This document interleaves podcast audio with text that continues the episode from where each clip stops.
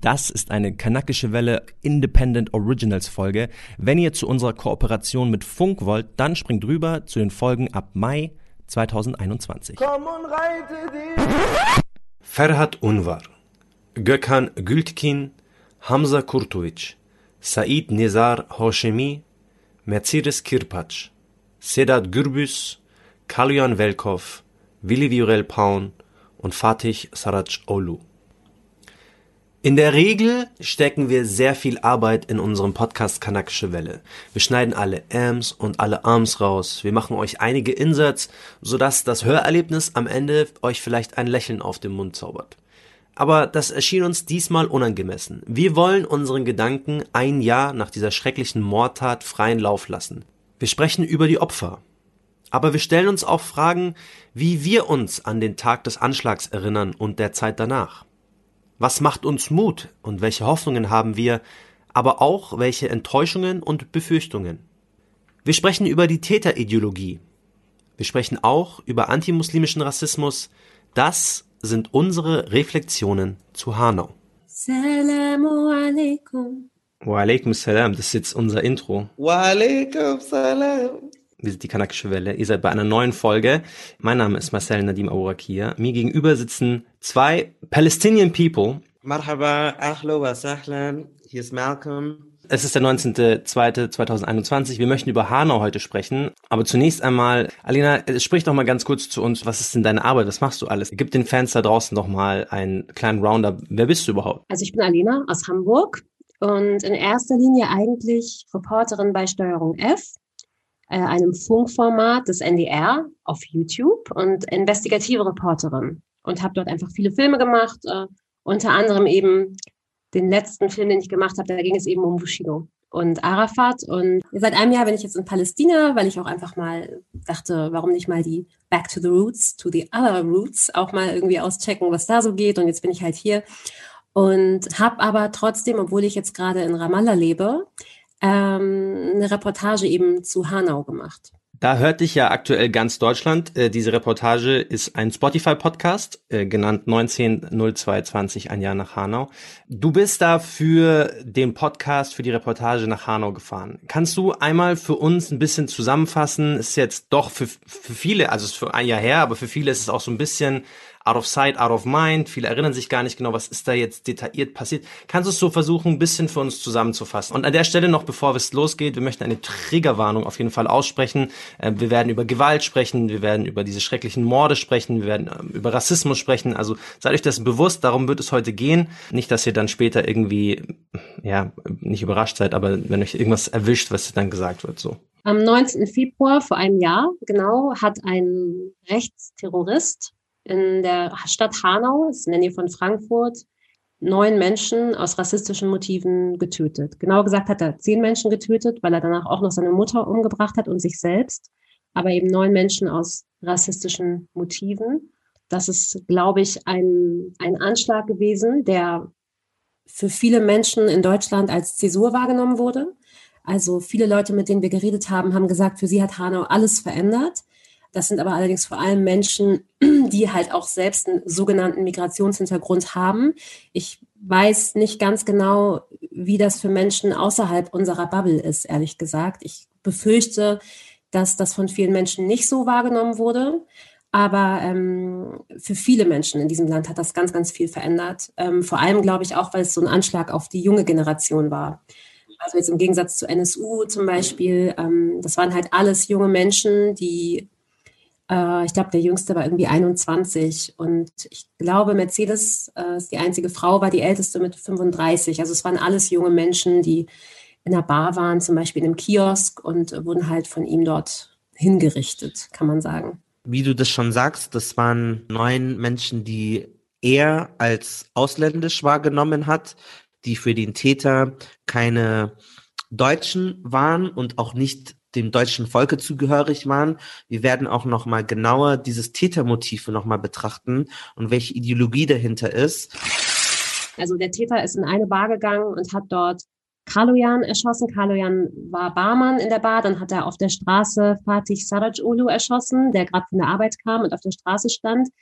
Dann hat er in einer Shisha-Bar Sedat getötet, Sedat, Sedat Gürbüz, das war der Inhaber der Bar. Und dann ist der Täter in sein Auto gestiegen und an einen zweiten Tatort gefahren. Und äh, Willi Viorel Paun ist auch eines der Opfer, der ist dem hinterhergefahren und hat versucht, den Täter aufzuhalten und hat während der Autofahrt mehrfach die Polizei angerufen, ist aber nicht durchgekommen.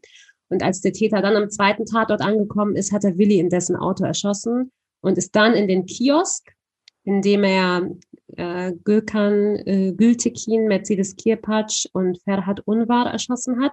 Und nebenan in der Arena Bar dann Said Nessar Hashemi und Hamza Kurtovic. Hamza ist allerdings später im Krankenhaus verstorben. Sie hatten unterschiedliche Hintergründe. Drei von ihnen hatten einen Romno-Hintergrund, also waren Roma. Das bedeutet Menschen der Sinti- und Roma-Minderheit, die ähm, nicht historisch ihre Wurzeln in Deutschland haben, sondern wie in diesen Fällen zum Beispiel in Polen oder in anderen ausländischen, in Rumänien, das war auch eine Person, die äh, bosnische Wurzeln hat und einige türkische Staatsbürgerinnen und kurdische Menschen. Das heißt, verschiedene Gruppen und verschiedene Identitäten Du hast es schon erwähnt, ähm, Mercedes Kirpacz war eine Romni zum Beispiel, die hatte polnische Wurzeln und die hat an dem Abend einer Bar gearbeitet, in einer Shisha-Bar, war eine Mutter von zwei Kindern.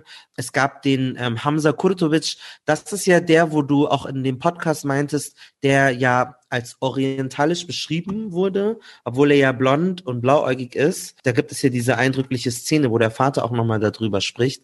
Kannst du das nochmal kurz zusammenfassen, was es da, worum das da genau ging? Also mal ganz kurz, Mercedes hat nicht in der Bar gearbeitet. Das war Kaloyan, der in der Bar gearbeitet hat. Mercedes war Pizza essen in einem Kiosk. Okay, also ich habe jetzt in der Hessenschau nachgeguckt, da steht, dass sie in dieser Shisha-Bar gearbeitet haben soll. Nee, das ist ähm, falsch. Es war in einem Kiosk, in dem sie auch manchmal gearbeitet hat, aber an dem Abend hat sie dort Pizza gegessen. Und das war auch in einem anderen Tatort. Das zeigt ja, wie wirr das auch ist, das Ganze irgendwie genau und klar zu wissen. Weil es ist es total ja wirr. Nicht eine Bar ist und er hat die da alle sozusagen abgeschossen, genau. sondern manche auf der Straße, manche im Auto, manche. Ähm, wie war das für dich als Reporterin, wo man eigentlich denkt, man hat, man weiß ungefähr, was passiert ist und dann merkt, wow, das ist ja sau schwierig, das überhaupt alles einzufassen. Also ich habe auch ein bisschen Zeit gebraucht, bis ich das wirklich verstanden habe. Vor allem, weil in der Berichterstattung sehr, sehr viel immer von diesen Shisha-Bars die Rede war. Ne? Es hieß ja auch mal ganz kurz wieder die Shisha-Morde, so wie auch damals die Döner-Morde und so. Und ich glaube, viele Leute haben daraufhin gedacht, das hätten, hätte neun Tote in der Shisha-Bar gegeben.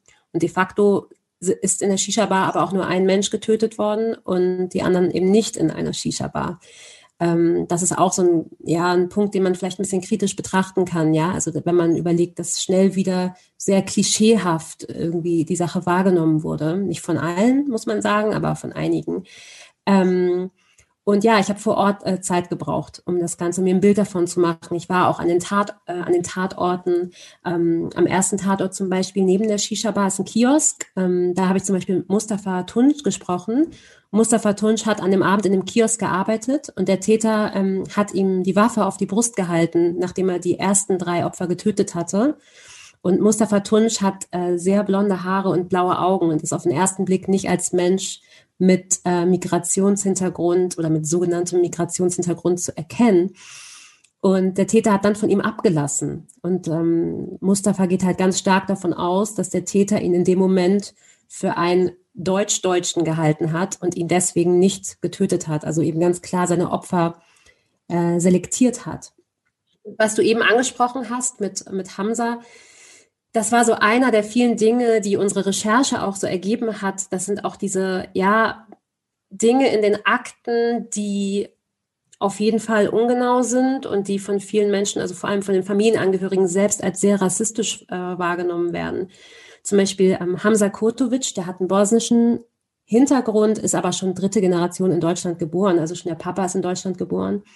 Und Hamza ist halt sehr, sehr blond, er ist wirklich strohblond und hat strahlend blaue Augen. Man könnte nicht sagen, ob er jetzt eine Migrationsgeschichte hat oder nicht. In dem Obduktionsbericht hieß es dann aber in der, äh, in der Beschreibung orientalisch-südländisches Aussehen. Und das hat den Vater halt sehr bewegt, ja. Also nicht, weil er jetzt ein Problem mit orientalisch-südländischem Aussehen hat, aber weil er halt glaubt, dass das einfach so geschrieben wurde, weil sein Sohn halt Hamza heißt, aber sich keiner seinen Sohn eigentlich wirklich angeguckt hat, sondern er direkt in diese orientalisch-südländische Schublade gesteckt wurde. Der Vater von Hamza Kurtovic ist ja auch im Grunde genommen der Protagonist der, der zweiten Folge eures Podcasts. Wie, wie hast du den denn wahrgenommen? Also er kommt ja in, ich kann jetzt ein bisschen spoilern, wer die Folge noch nicht gehört hat, aber er kommt ja sehr auf der einen Seite irgendwo gefasst drüber, auf der anderen Seite auch tief bewegend. Also wenn man dem zuhört, merkt man, da passiert sehr viel bei diesem Mann. Wie hast du den denn wahrgenommen? Ey, das war wirklich, wirklich sehr, sehr krass. Und dann nächste Woche, Dienstag, also eine Woche, wussten wir nicht, wo die Leiche ist. Wir wussten es nicht. Ab wann wusstet ihr überhaupt, was passiert war?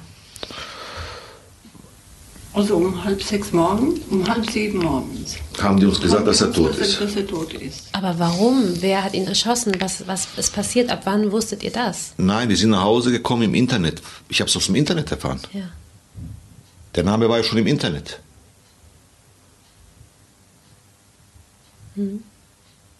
Ich meine, wenn jemand gezielt tötet, aus Rache, aus, wegen Kriminalität, der tötet keine Unschuldigen.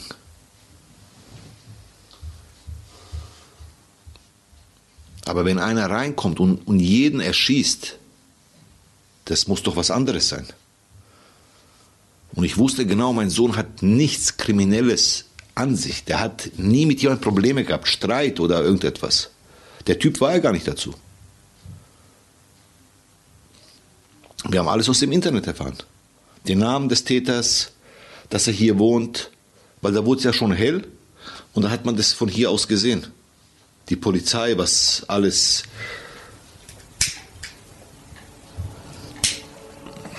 Hast du schon immer so viel geraucht oder erst danach? Jetzt rauche ich, ich weiß, ich habe ich hab die Kontrolle verloren. Zwei, drei Schachtel am Tag. Ich habe die Kontrolle verloren. Manchmal ist es sieben oder acht Uhr abends und ich sage zu ihr, komm, lass uns frühstücken. Kaffee, Zigaretten, Kaffee, Zigaretten.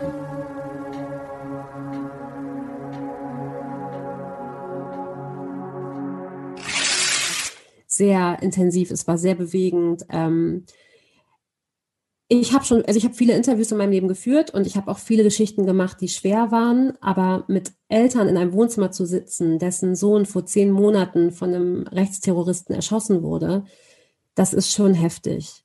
Also die Stimmung und die Atmosphäre in dem Wohnzimmer zu beschreiben, ist, glaube ich, unmöglich.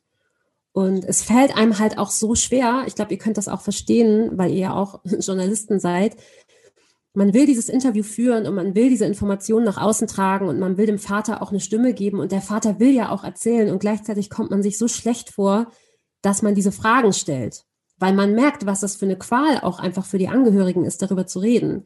Ähm, gleichzeitig haben die Familienangehörigen alle zumindest mit denen ich gesprochen habe, wirklich auch den Wunsch darüber zu reden, weil die sind sehr, sehr engagiert, die sind sehr gut organisiert, ähm, die wollen dass der öffentliche Druck aufrechterhalten wird, damit dieser Fall eben lückenlos aufgeklärt wird. Und wir haben auch mit der Anwältin von, von Hamzas Vater gesprochen, die auch äh, Anwältin in den NSU-Prozessen war. Und die hat uns gesagt, also ohne den Druck der Familien wären die Ermittlungen schon längst eingestellt worden. Also die Familien sind auch unglaublich erfolgreich in ihrem Engagement. Die haben eine Initiative gegründet, die Initiative 19. Februar, gemeinsam mit Unterstützern.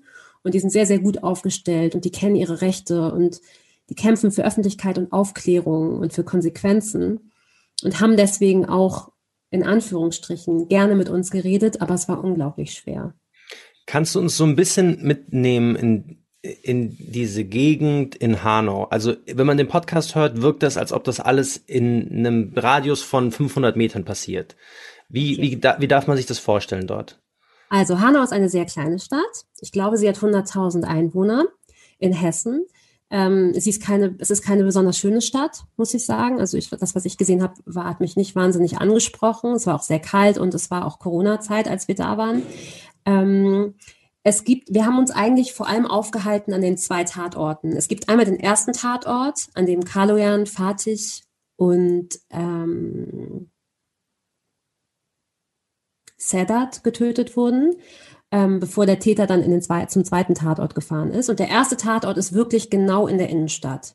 Das ist so eine Fußgängerpassage, da sind Spielotheken, da sind Hotels, da sind Kioske, das ist ja auch das, was auch wiederum etwas ist, was die für die Angehörigen immer noch eine große offene Frage ist. Warum kam die Polizei nicht schneller? Ähm, wie kann es sein, dass äh, angeblich nur fünf Notrufe äh, vermerkt worden sind in den Akten, wenn mitten in der Innenstadt drei Schüsse gefallen sind. Das muss ja unglaublich laut gewesen sein. Und wir sind in Deutschland, in einer belebten Innenstadt. Da müssen doch viel mehr Leute angerufen haben, denken halt die Angehörigen. Es sind aber nur fünf Anrufe vermerkt. Also das sind so diese Ungereimtheiten, die den Angehörigen ähm, keine Ruhe lassen. Und das ist halt der erste Tatort, wo auch die Initiative eben ist, an, in der sich die Angehörigen eigentlich jeden Tag treffen und Pläne schmieden, Beratungen bekommen, äh, Pressearbeit machen etc.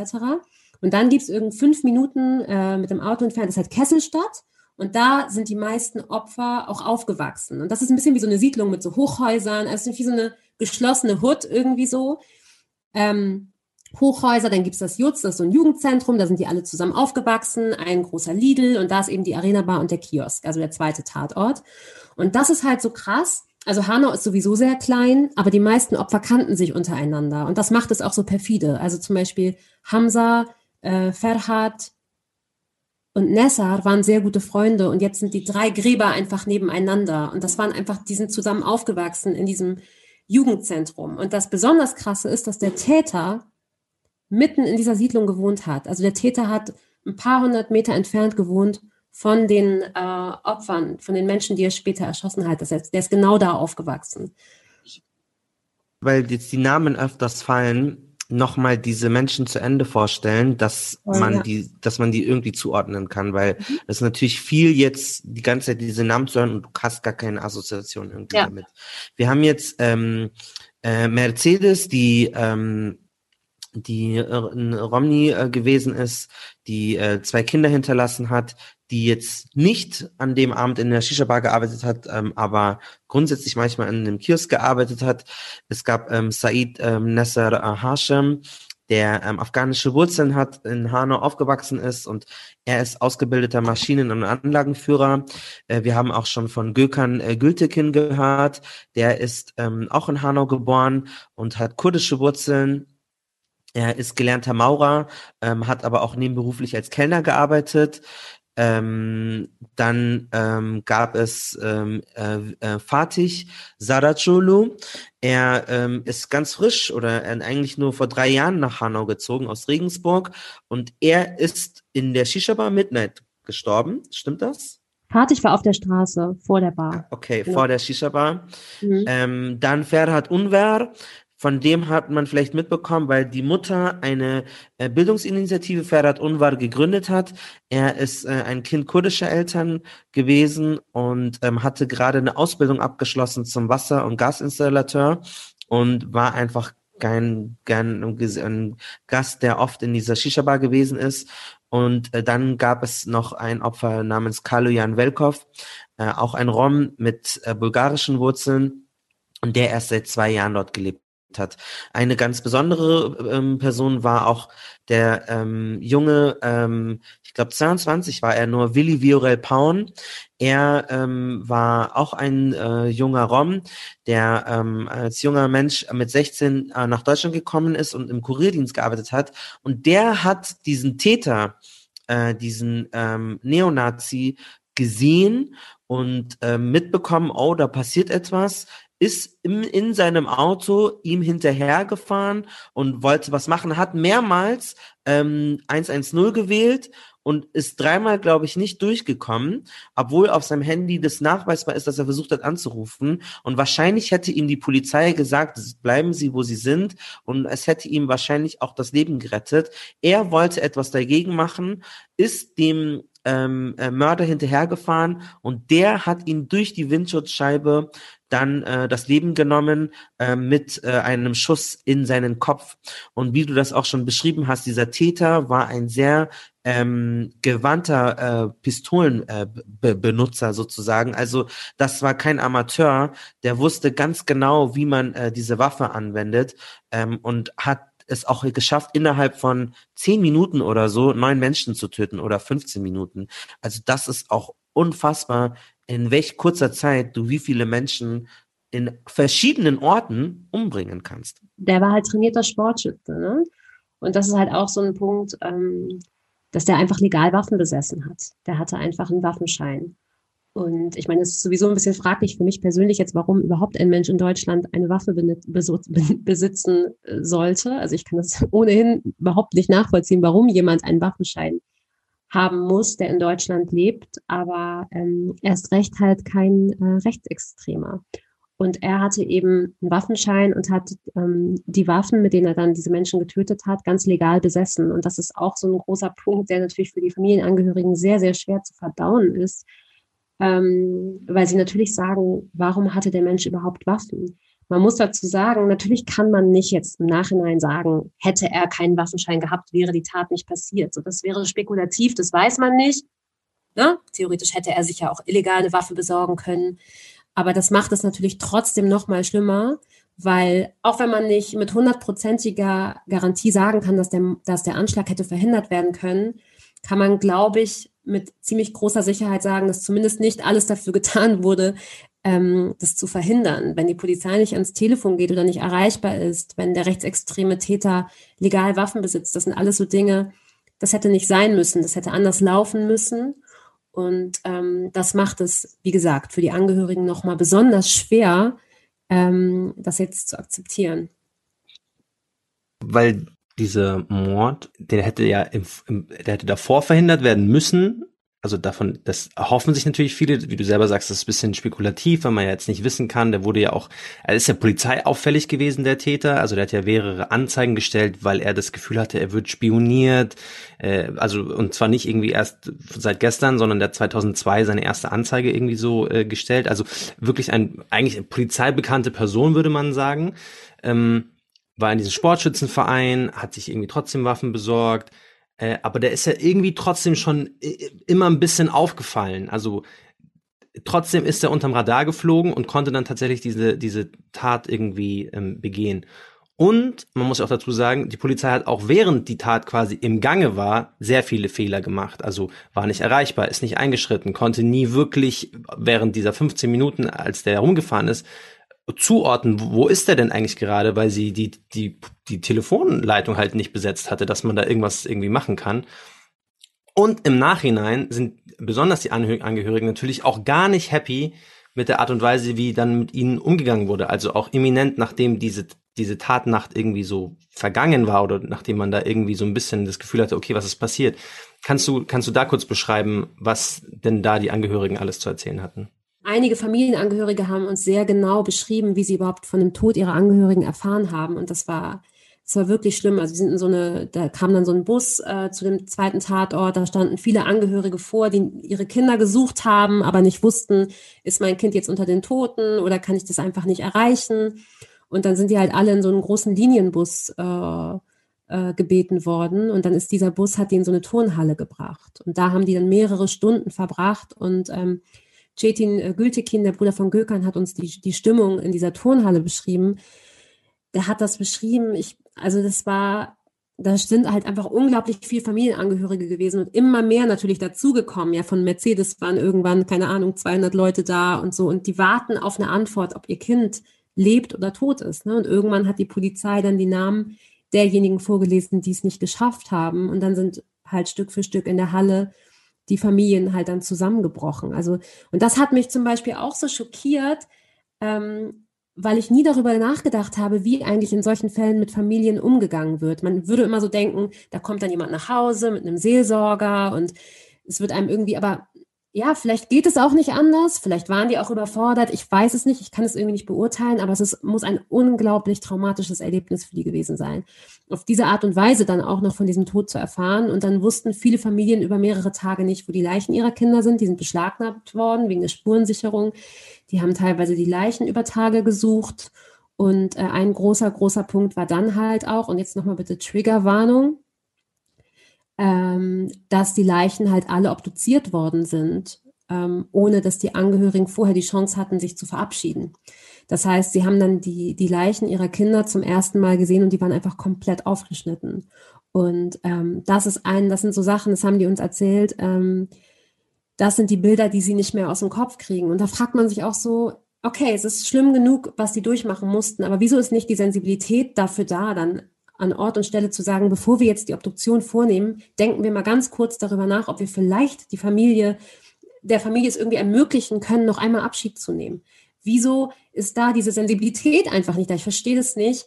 Ähm, abgesehen davon, äh, dass die Anwältin zum Beispiel von, äh, von Armin Kurtovic, von Hamzas Vater, auch sagt, dass es rechtswidrig war, weil es von der falschen Person, von der falschen Instanz angeordnet war. Aber das sei mal dahingestellt. Auch wenn es rechtlich erlaubt wäre, fragt man sich doch, warum nicht anders mit den Angehörigen umgegangen wird. Ne? Und die haben uns halt sehr detailliert be beschrieben, auch äh, Cetin Gültekin, wie sie dann versucht haben, diese islamische Totenwaschung vorzunehmen und das einfach nicht ging, weil über Stunden immer wieder das Blut aus überall rauslief. So, ne? Und das ist so, dass da gibt's einfach, da fällt einem einfach nichts mehr zu ein. So. Und das ist dann teilweise auch diese, auf eine Art und Weise finde ich schon, dass man das so sagen kann, Respektlosigkeit ähm, und ein absolutes, ich weiß nicht, Mangel an Fingerspitzengefühl ist wahrscheinlich ein Euphemismus, ähm, wie mit den Angehörigen dieser schrecklichen Tat auch im Nachhinein dann umgegangen worden ist.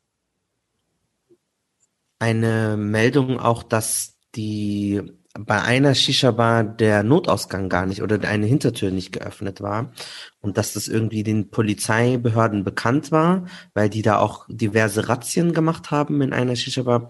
Kannst du das einordnen? Also diese eine, diese konkrete Sache und inwiefern der Polizei da so Fahrlässigkeit unterstellt wird. Wir haben jetzt dieses Indiz mit der Obduktion, dann natürlich, dass der einfach als orientalisch beschrieben wird, was in, impliziert, dass die sich den nicht mehr angeguckt haben.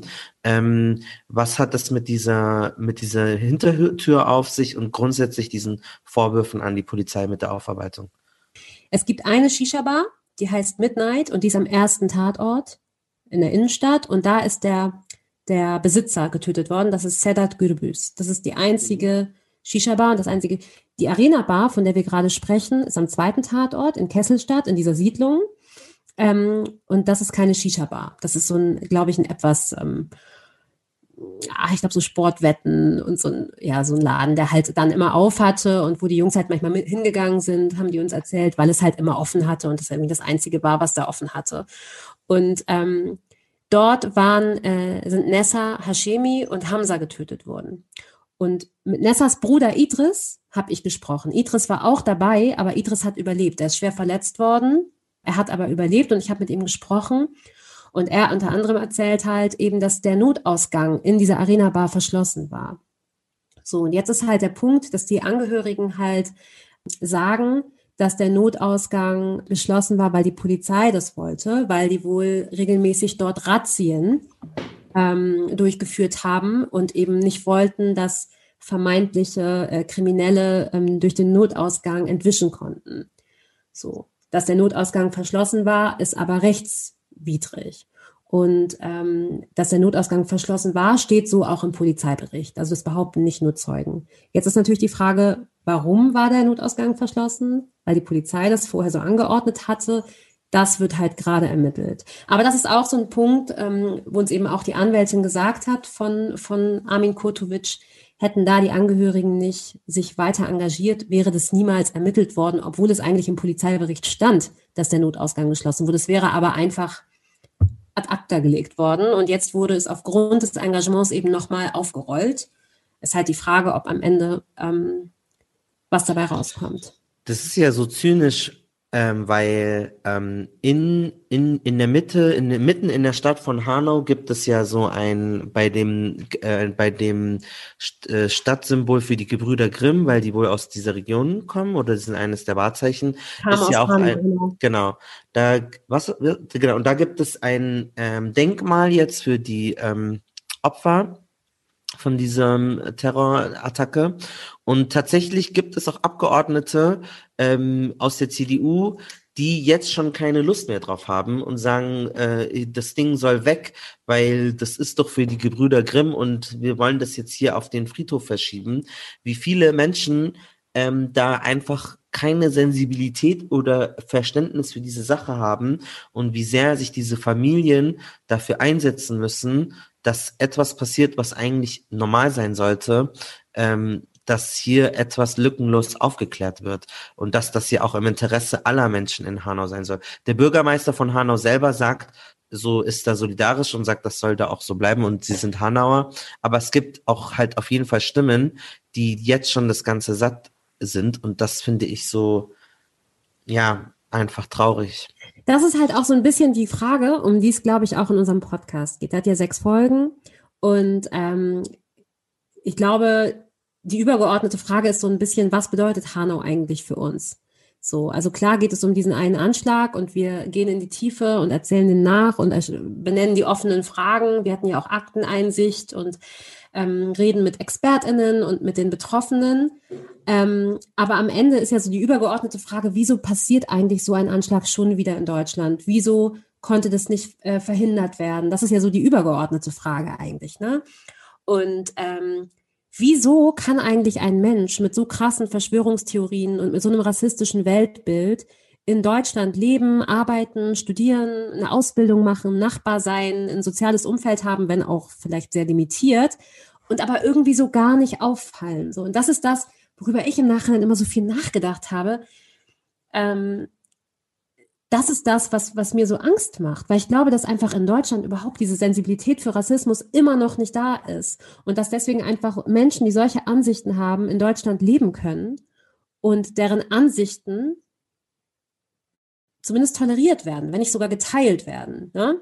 Klar kann das sein, dass der Täter äh, nie gesprochen hat oder so, aber generell ist es ja so, dass ich glaube, dass uns einfach so krass noch die Sensibilität für, für Rassismus fehlt, dass wir vielleicht auch blind manchmal sind für gewisse Anzeichen. Denn, denn, was ich mir immer denke, so, der Täter hat ja ähm, gewisse äh, Schriften an die Behörden geschickt. Die wurden dann zur Seite gelegt, ähm, weil, weil die einfach für wirres, äh, krankes Zeug gehalten wurden. Und ich frage mich halt immer, das ist jetzt sehr persönlich, ja, dass ich mich das frage, aber ich frage mich halt immer, hätte der Mörder einen sagen wir mal, arabischen Namen gehabt, hätte man das dann auch einfach zur Seite gelegt? Ich glaube halt nicht, weil ich einfach glaube, dass dieses Gefühl für, für Terrorismus und diese, diese Sensibilität für Terrorismus und Gefahr bisher immer noch ähm, in Deutschland sehr stark mit ähm, islamistischem Terrorismus verbunden ist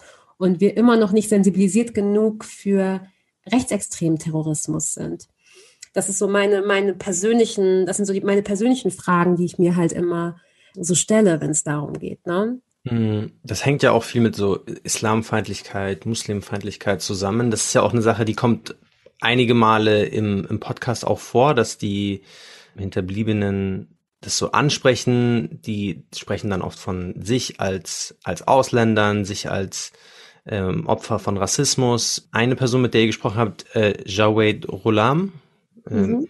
hat, sagt zum Beispiel, ähm, ich werde niemals Teil der deutschen Gesellschaft sein. Das ist ein Junge, der ist hier geboren, ähm, der ist genauso deutsch wie wir alle. Ähm, und der sagt, er hat jetzt nach dem Anschlag die Spaltung akzeptiert. Ja. Wie, wie meint er das? Javid habe ich äh, kennengelernt vor der Initiative. Da wollte ich eigentlich wieder in die, in die Initiative gehen. Da fand gerade ein vertrauliches Gespräch der Angehörigen statt und er hat vor der Initiative eine geraucht. Und dann bin ich mit ihm ins Gespräch gekommen und er hat mir halt erzählt, dass er ein Freund von, von Ferhat war, von Mercedes war, von Said war und er musste ein paar Sachen besorgen. Ähm, hatte also eigentlich keine Zeit, aber hat mich dann einfach mitgenommen und dann bin ich mit ihm im Auto rumgefahren und er hat ein bisschen erzählt. Und er hat mich dann auch mitgenommen zum Haus des Täters, also hat mir aus der Ferne gezeigt, wo der Täter wohnt und hat mir das Jugendzentrum gezeigt, wo die aufgewachsen sind und wir haben ganz viel geredet. Und Javed ist zum Beispiel so, also der kommt aus dem, hat im gleichen Haus gewohnt wie Mercedes, ist wie gesagt mit den, mit den anderen Jungs auch zusammen aufgewachsen. Und für den war Hanau so ein Punkt, der alles verändert hat. Und er hat mir gesagt so, Alena, vor Hanau, mir ist im Nachhinein, sagt er, aufgefallen, wie viel Rassismus ich eigentlich immer runtergeschluckt habe. Leute haben irgendwelche Kommentare abgelassen. Er hat, glaube ich, afghanischen Background, ist aber in Deutschland geboren. Leute haben irgendwelche Kommentare abgelassen, haben mich rassistisch beschimpft, irgendeine Oma im Supermarkt. Und ich habe immer gedacht, ach komm, lass sie reden. Er meinte, als Hanau passiert ist, war für mich der Punkt gekommen, an dem ich nicht mehr konnte. Und er sagt, seitdem hat er einen Hass entwickelt. Wenn ihn irgendeiner jetzt äh, in irgendeiner Form rassistisch beleidigt, rastet er halt aus. So, er sagt, ähm, er schluckt, er kann es nicht mehr runterschlucken. So, das äh, Fass ist voll. Und er hat mir eben gesagt, ähm, für ihn ist das jetzt klar so, man muss irgendwie miteinander auskommen, aber die Spaltung ist da. So, er wird halt niemals dazugehören. Ähm, Idris zum Beispiel, der Bruder von Nessa, sieht das anders. Der sagt, man kann das nicht pauschalisieren und viele Deutsche, also Deutsch-Deutsche, haben sich mit uns auch solidar so, haben sich mit uns solidarisiert. Ähm, wenn ein äh, Mensch muslimischen Glaubens ein Attentat macht, dann schreien wir ja auch immer, das repräsentiert nicht den Islam. Jetzt können wir im Gegenzug nicht alle Deutschen in einen Topf werfen. Also das hat Idris zum Beispiel gesagt. Es wird unterschiedlich wahrgenommen, aber ich glaube schon, dass wirklich für viele äh, der Betroffenen und Freunde der Opfer das tatsächlich ein Punkt war, der, der alles einfach für immer verändert hat. Und beeindruckend finde ich dann tatsächlich, dass jemand wie Idris, der einfach dabei war und der selber schwer verletzt wurde und dessen Bruder vor seinen Augen getötet wurde, dass der dann vor mir steht mit so einer Kraft und mit so einer Ruhe und so diplomatisch zu mir sagt, Alena, ich liebe Hanau und Hanau ist meine Stadt.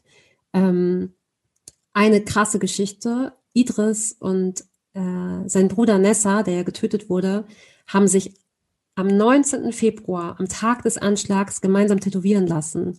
Und Nessa, der an dem Abend in Kesselstadt erschossen wurde, hat sich das Kennzeichen von Kesselstadt tätowieren lassen und ist am gleichen Abend mit seinem neuen Tattoo getötet worden. Ähm, das ist so symbolisch, weil die Jungs halt auch gesagt haben, die meisten von denen sind in Hanau geboren, in Hanau aufgewachsen. Das ist unsere Stadt, so wir, das ist unser Zuhause und dass das so mitten in ihrem Zuhause passiert ist, wo sie sich wohlgefühlt haben, so ähm, wo sie sich auch immer sicher gefühlt haben. Ich glaube, das hat viele unglaublich erschüttert und ähm, ich weiß nicht, ich würde, ich, aber sag, dann sagt ihr doch mal, also, weil das ist ja wirklich unsere übergeordnete Frage, ja. Sind wir eigentlich, sind wir wirklich alle Hanau oder, oder ist nur unsere Bubble äh, Hanau? Sind nur Menschen, die sich jetzt selbst bedroht fühlen müssen, weil sie einen sogenannten Migrationshintergrund haben, Hanau? Ähm, sagt ihr doch mal ganz kurz, wie ihr diesen Anschlag wahrgenommen habt und wie ihr das einschätzt. Wer ist denn am Ende Hanau und wer ist nicht Hanau? Also wir wollten eh zu dem Punkt kommen, wie wir den, so den Tag des Anschlags wahrgenommen haben, die Zeit danach. Und es ist traurig zu sagen so, aber ich muss leider als, als Fazit einfach sagen, so, ja, wir als vermeintlich arabische Menschen, muslimische Menschen oder muslimisch gelesene Menschen, Kanaken, wie auch immer man das jetzt nennen möchte, so wir sind Hanau. Aber für einen Großteil der Mehrheitsgesellschaft der Deutsch-Deutschen ist Hanau so, ja, okay, ist vorgefallen. Halle, okay, ist vorgefallen. Walter Lübcke, so ja, ist vorgefallen. Juckt die aber jetzt auch nicht tiefer. Also ich war an dem Tag, als Hanau passiert ist, zur, zur selben Zeit sogar in einer Münchner Shisha-Bar Marco und ich sind da eigentlich früher, also als wir noch beide in München gelebt haben, halbwegs regelmäßig hingegangen. Und ich war den Tag danach, hatte ein alter Bekannter irgendwie sein Studium abgeschlossen und ich wollte irgendwie so, ich wollte halt nur Glückwunsch sagen. Und dann meinte der zu mir so, hey, voll blöd mit Hanau, aber ist doch voll geil für euren Podcast, jetzt habt ihr doch end viel zu tun. Checkst du nicht, was eigentlich gerade du eigentlich sagen solltest, so geht's dir gut, ist alles in Ordnung. Nee, für den war das so, steckt da nicht jetzt eine potenzielle monetäre Quelle für euch drin. Und ich war nicht, das war so das Ende dieser Freundschaft, weil ich gemerkt habe, diese Empathie, diese Sensibilität für das, was da passiert ist, für jemanden wie mich, der wirklich regelmäßig in Shisha-Bars geht, ist so 0,0 da gewesen. Auch die, dieser Wille überhaupt, von seinem eigenen aktuellen Leben mal irgendwie Abstand zu nehmen, zu sagen, okay, da ist was vorgefallen, wir müssen darüber nachdenken, ist so bei Null, sondern es war halt so in Bayern, München sagt man Fasching, äh, im Rest von Deutschland, glaube ich, sagt man Karneval, die, der hat halt angefangen das so zum Saufen, weil für ihn war das so, ja, ich habe mein Studium abgeschlossen, ist mir egal, was in Hanau passiert, ich werde mir jetzt was hinter die Birne kippen und ob da jetzt irgendwelche Kanaken abgeschossen wurden oder nicht, juckt diese Leute einfach nicht. Und das ist total irre, sowas sagen zu müssen. Es ist ihnen schlichtweg egal. Und daran habe ich dann gemerkt, okay, wie soll ich denn überhaupt eine weitere Freundschaft mit solchen Menschen pflegen? Wir sind nicht alle Hanau. Wir sind einfach gar nicht alle Hanau. Und wir ja. sind sogar zu einem minimalen Prozentsatz sind wir Hanau. Und deswegen ist es so, ich, also so ist mein Fazit. Ich hatte auch gar nicht das Gefühl, dass irgendwie nach Hanau so eine, eine öffentliche Welle tatsächlich es geben würde, wie jetzt zum Beispiel bei den diversen Black Lives Matter Demonstrationen, wo ja dann jeder auf einmal so das Gefühl hat, okay, ich kann jetzt schwarze Kachel posten und auch nicht berechtigt in vielen Fällen so, im Sinne von, diese Solidarität mag ja auch damals schon, also bei Black Lives Matter irgendwie so fälschlich irgendwie gewesen sein, aber die gab es bei Hanau halt nicht. Also ich finde das super interessant, also auch nochmal, wir werden ja auch nochmal später ähm, nochmal auf die Täterideologien und Motive eingehen und auch auf dieses Konzept Shisha-Bar und was das bedeutet und auch antimuslimischen Rassismus. Ähm, um auch auf diese Frage jetzt einzugehen, bevor wir dann in, in, diese, in diese Themen eingehen, auch von die öffentliche Wahrnehmung. Also für mich ist es ja so, dass also lass ja Hanau, Halle, aber München.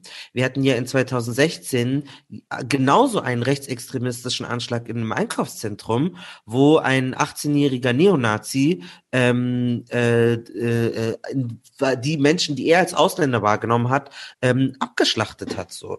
Und das war einfach so. Das ist jetzt auch fünfjähriges bald diesen Sommer und das ist so untergegangen. Es hat ja, ja, es hat Monate überhaupt gedauert, bis klar war, dass das ein rechtsextremer ähm, ein neonazistischer Anschlag gewesen ist, bis das überhaupt als Terror klassifiziert wurde. Das war auch bei Hanau so, dass, dass ja erst ein Bericht kam, wo es hieß, na ja, der war ein bisschen gestört oder psychisch krank, aber rechtsextrem würden wir nicht sagen. Und dann gab es wieder Shitstorm und dann hat sich ähm, haben sich die Gutachter nochmal gemeldet und gesagt, ja doch, es war rechtsextremistisch.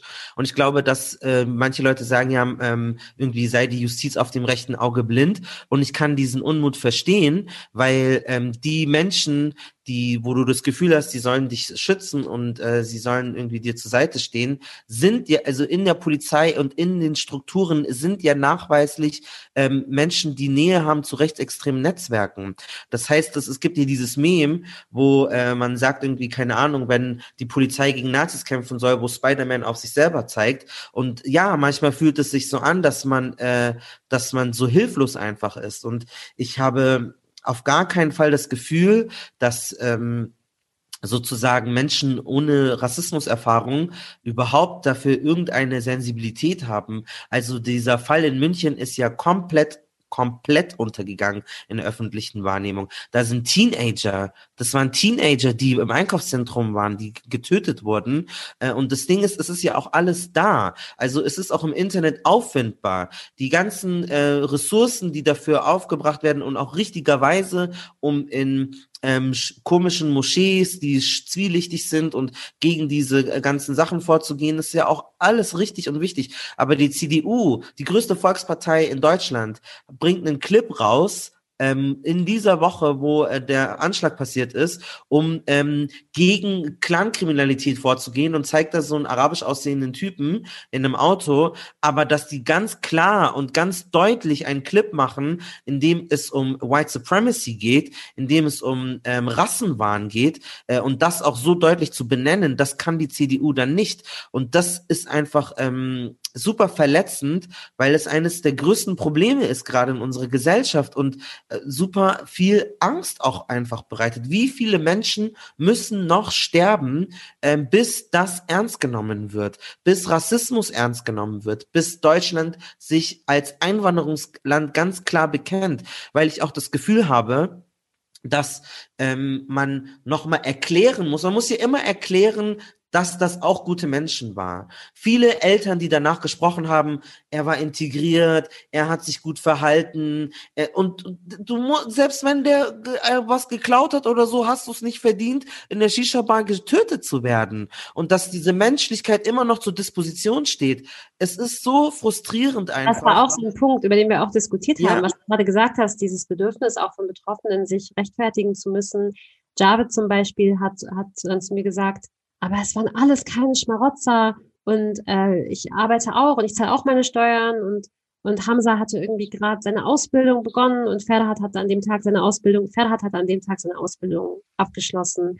Ähm, also er wollte mir, also hat nochmal angefangen zu erklären, dass sie ja keine Schmarotzer seien, wie manche Leute ja glauben würden. Und darüber haben wir echt auch diskutiert dann in der Redaktion, ob man das rausnimmt oder drin lässt, weil das ja so klingt, als würde es irgendwie rechtfertigen, Schmarotzer zu töten, was natürlich nicht der Fall ist ich fand es trotzdem interessant, dass Javid das gesagt hat, ähm, weil das eben einfach auch zeigt, was das psychologisch, was psychologisch auch mit, mit von Rassismus sozusagen betroffenen Menschen passiert, dass sie auch glauben, dass ja, zu erklären zu müssen, dass sie doch ähm, ein wertvolles Mitglied dieser Gesellschaft waren, was ja auch nochmal total schrecklich das ist. Das passiert es, es ja auch. zeigt ja auch so dieses internalisierte Bild, das viele, viele Menschen in sich haben. Er sagt ja auch irgendwie sowas, ja, wir haben es jetzt vielleicht nicht geschafft, Ärzte oder Architekten zu werden, aber jeder hat für, also für sich selber sowas Cooles hinbekommen.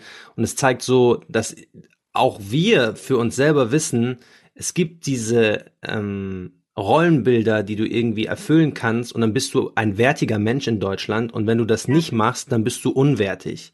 Wenn du eine zum Beispiel Ausbildung, eine einfache Ausbildung als Elektriker machst, dann bist du in vieler unserer eigener Augen unwertig, weil uns ja. das gespiegelt wird. Wenn du nicht so, wenn du jetzt kein Akademiker bist, der eine eigene Kanzlei, Kanzlei hat, was auch immer, dann bist du ein minderwertiger Mensch. Und das ist über natürlich Jahrzehnte, über Generationen passiert, weil uns das unsere Eltern natürlich auch vermitteln haben, weil es ihnen vermittelt wurde. Aber auch nicht alle, muss man sagen. Aber das ist ja auch wieder dieses Prinzip von ähm, Respektabilität. Darüber haben wir in der letzten Folge gesprochen, dass du über einen gewissen Code dir deine Menschlichkeit erkaufst. Und das ist ja auch zum Beispiel für Leute, die jetzt vielleicht Sensibilität haben für Sexismus, dass wenn eine Frau vergewaltigt wird, dass dann betont werden muss, ja, aber sie war eine Liebe, sie war eine Jungfrau, sie hat es nicht gewollt gewollt, sie hat sich gut gekleidet, als ob das das rechtfertigt, als ob es irgendein Szenario gibt, mhm. in dem das in Ordnung ist. Und vielleicht hilft diese Analogie für Menschen, die vielleicht Rassismus nicht verstehen, aber Sexismus verstehen, warum ähm, das so problematisch ist und warum diese Schmerzen nicht ernst genommen werden. Alina, wo warst du, als du diese Nachricht bekommen hast? Wie ging es dir da vor einem Jahr? Und ähm, was ist bei dir vorgefallen, als du das mitbekommen hast? Also ich muss ganz ehrlich sagen, ich weiß es nicht mehr. Und ich habe auch sehr, sehr viel darüber nachgedacht, weil zum Beispiel meine Kollegin Sham Jaff, die ja auch Host des Podcasts ist, zum Beispiel sagt, für sie war das so ihr persönliches 9-11, weil einfach alles zusammengebrochen ist. Und äh, wir haben mit anderen Leuten gesprochen, die sich krank gemeldet haben daraufhin. Also ähm, weil die das nicht verarbeiten konnten oder die nicht akzeptieren konnten, dass ihre Freunde an dem Tag Karneval feiern gegangen sind. Ich weiß es nicht. Ich weiß nicht, ob ich auf eine Art und Weise, ich war einfach nicht mehr so schockiert, muss ich ehrlicherweise sagen. Also es ist ein bisschen traurig. Mich hat das nicht mehr so sehr äh, schockiert. Und auch, es liegt, Entschuldigung, vielleicht liegt es auch daran, also ein bisschen, also auch im Nachhinein, natürlich, ich bin ja auch äh, politische Journalistin und habe auch viel investigative Sachen gemacht und so und auch diese ganzen ähm, Behördenfehler, ähm, Dinge werden falsch geschrieben, äh, Willis Vater kriegt einen Totenschein auf seinen Namen ausgestellt, ja, Willi ist getötet worden und der Vater kriegt dann den Totenschein auf seinen Namen äh, zugestellt. Also sind so viele, also einfach auch so viele Dinge passiert. Ähm, das wundert mich ehrlich gesagt alles nicht mehr so sehr. Und das ist ein bisschen traurig. Ähm, deswegen die Antwort auf deine Frage. Ich weiß nicht mehr, wo ich war. Ähm, und es hat mich nicht mehr wahnsinnig überrascht. Und noch schlimmer, wenn ich das jetzt sage, es würde mich auch nicht überraschen, wenn sowas in Zukunft nochmal passiert. Ähm, denn wenn sich nicht radikal etwas ändert, dann glaube ich, wird sowas auch nochmal passieren. Ähm, und äh, für mich hat es in dem Sinne deswegen auch nicht so viel geändert. Ähm, umso, also umso glücklicher, umso glücklicher, muss ich sagen, bin ich darüber zu sehen, was, was für ein Movement trotzdem irgendwie losgetreten wurde. Und vielleicht, weiß nicht, müssen wir darüber auch nochmal reden, woran das liegt, aber Hanau ist ja super aufgegriffen worden von jungen Leuten, künstlerisch, egal in welcher Stadt man in Deutschland unterwegs ist. Man sieht die Bilder der Opfer, man sieht die Namen der Opfer, say their names. Leute haben dazu Texte verfasst, Gedichte verfasst, äh, Poetry Slam, Raps. Also ähm, und jetzt gerade auch zum Jahrestag, es passiert so viel auf Social Media. Klar, das ist auch meine Bubble, der ich folge. Aber ich habe schon das Gefühl, dass im Gegensatz zu anderen rechtsterroristischen, an, rechtsterroristischen Anschlägen Hanau richtig, richtig, richtig präsent ist. Ähm, zu dem, was du am Anfang gesagt hast, ich glaube, es liegt daran, dass wir halt leider e-, extrem verroht sind, wenn es um nicht weiße Tote geht und Mord an nicht weißen Menschen. Wir sind einfach verroht. Wir kennen es aus jeder gefühlt äh, Nachrichtensendung, die kommt. Äh, du wirst Tote sehen aus dem nahen Mittleren Osten. Du siehst tote Menschen in Afrika. du siehst immer nicht weiße Körper, die irgendwie sterben oder du hörst Geschichten von nicht weißen Menschen, die sterben. Und weil diese Leute, obwohl sie deutsch sind, für viele nicht weiß sind und auch so dargestellt werden, triggert es, glaube ich, in unserem Kopf dasselbe Verhalten. So, ah, okay, ja, das, das kenne ich doch. Diese Geschichte ist nichts Neues. Und ähm, die Tatsache, dass wir, obwohl in Deutschland neun Menschen, respektive zehn, umgebracht werden, nicht diesen in unserem Gehirn den Schalter umlegen können, krass, was passiert da eigentlich, zeigt eigentlich den Zustand, in dem wir sind. Bei den, bei den Opfern jetzt von Hanau muss ich sagen, ich konnte mich halt total mit denen identifizieren. Also das hätte jetzt, also für mich hätte das genauso gut ich sein können und das hätte genauso gut mein Bruder sein können. Das waren ja genauso Menschen wie zum Beispiel mein Bruder und ich. Aber du kannst ähm, dich doch auch mit jemandem identifizieren. Oder könnt, Frage, kannst du dich mit jemandem identifizieren, der in, im Libanon stirbt oder in Palästina oder in Syrien oder in Jordanien? Nee, ja, ja. Aber Entschuldigung, das war falsch ausgedrückt. Ich meine, dass also dieses, dieses Bedrohungspotenzial konnte man bei Hanau, glaube ich, plötzlich auf sich selbst sozusagen beziehen, weil man hätte auch sich an so einem Ort aufhalten können, so, ne? Aber ich glaube, dass es vielen Menschen ähm, nicht so geht in Deutschland leider weil sie gar keinen, also weil, weil sie auch gar keine Empathie und kein Verständnis haben. Also ich, ich, ich finde es schon im Vergleich zu München, finde ich es wirklich gut, wie viel über Hanau gesprochen wird und ähm, dass diese Sachen passieren. Aber wenn wir natürlich dann den Vergleich ziehen zu den Demonstrationen zu George Floyd, dann ist das schon ein qualitativer Unterschied. Und was ist das? Was ist das? Ich frage, ganz ehrlich, Leute, ich ja. habe mich das auch gefragt. Was ist das? Und ehrlich gesagt, das haben auch ein paar der Freunde der Opfer und so, wir haben auch darüber diskutiert. Warum lässt der, dieser kaltblütige Mord an George Floyd in den USA tausende Leute auf die Straße gehen, ausrasten, sich solidarisch zeigen einfach, ähm, Farbe bekennen und in Deutschland passiert das einfach nicht. Es passiert einfach nicht. Wir freuen uns über Social Media Posts, wir freuen uns über Graffiti. Aber warum passiert nicht diese gleiche, warum kommt nicht diese gleiche Wut? Wir müssen jetzt aufstehen, ich, mir ist egal, ich, ich gehe morgen nicht zur Arbeit, ich muss auf die Straße, so. Warum beziehen wir das nicht mehr auf uns selbst oder ich, ich verstehe das. Was? Wir müssen, wir müssen da auf diese Täterideologie eingehen. Also, und das werden wir dann nochmal, ich habe mich da wirklich auch mit befasst. Das Problem ist, dass wir in Deutschland nicht anerkennen, dass es ähm, sogenannten antimuslimischen Rassismus gibt und diese ähm, Rassifizierung und diese Ideologie, dass es so ein gewisses, äh, gewisse Völker oder Kulturen gibt, die uns in irgendeiner Form rassisch auch unterlegen sind. Das ist nicht angekommen, dass das ein Problem ist in der Mitte der Gesellschaft. Wir haben aber einen Referenzrahmen für antischwarzen Rassismus, weil wir das aus den Vereinigten Staaten von Amerika kennen. Wir wissen weiß und schwarz, wir wissen, es gibt das N-Wort, wir kennen irgendwie, ja, Sklaverei, diese Geschichte und deswegen macht das für weiße Deutsche, aber für die meisten Gehirne schnell Sinn. Du kannst das schnell einordnen. Aha, das ist Unrecht. Das kenne ich doch. Ich kann das direkt ähm, verstehen. Ja, ja, das ist doch diese Geschichte. Und es heißt nicht, dass wir schlecht sind, sondern die bösen Amerikaner, die weißen Amerikaner, die sind so schlecht. Lass uns dagegen einsprechen. Und Schwarze sind cool. Wir lieben deren Musik. Wir lieben Beyoncé. Wir lieben 50 Cent. Da, das ist nicht bedrohlich. Das sind keine, das sind keine Migranten und Migrantinnen hier. Das ist nicht Uri Jallo, der Afrikaner, der verbrannt wurde in der Zelle, sondern das sind coole Afroamerikaner. Und ich glaube, dass das etwas ist, wo schon ein Verständnis herrscht und wo man akzeptiert, das ist eine Form von Rassismus.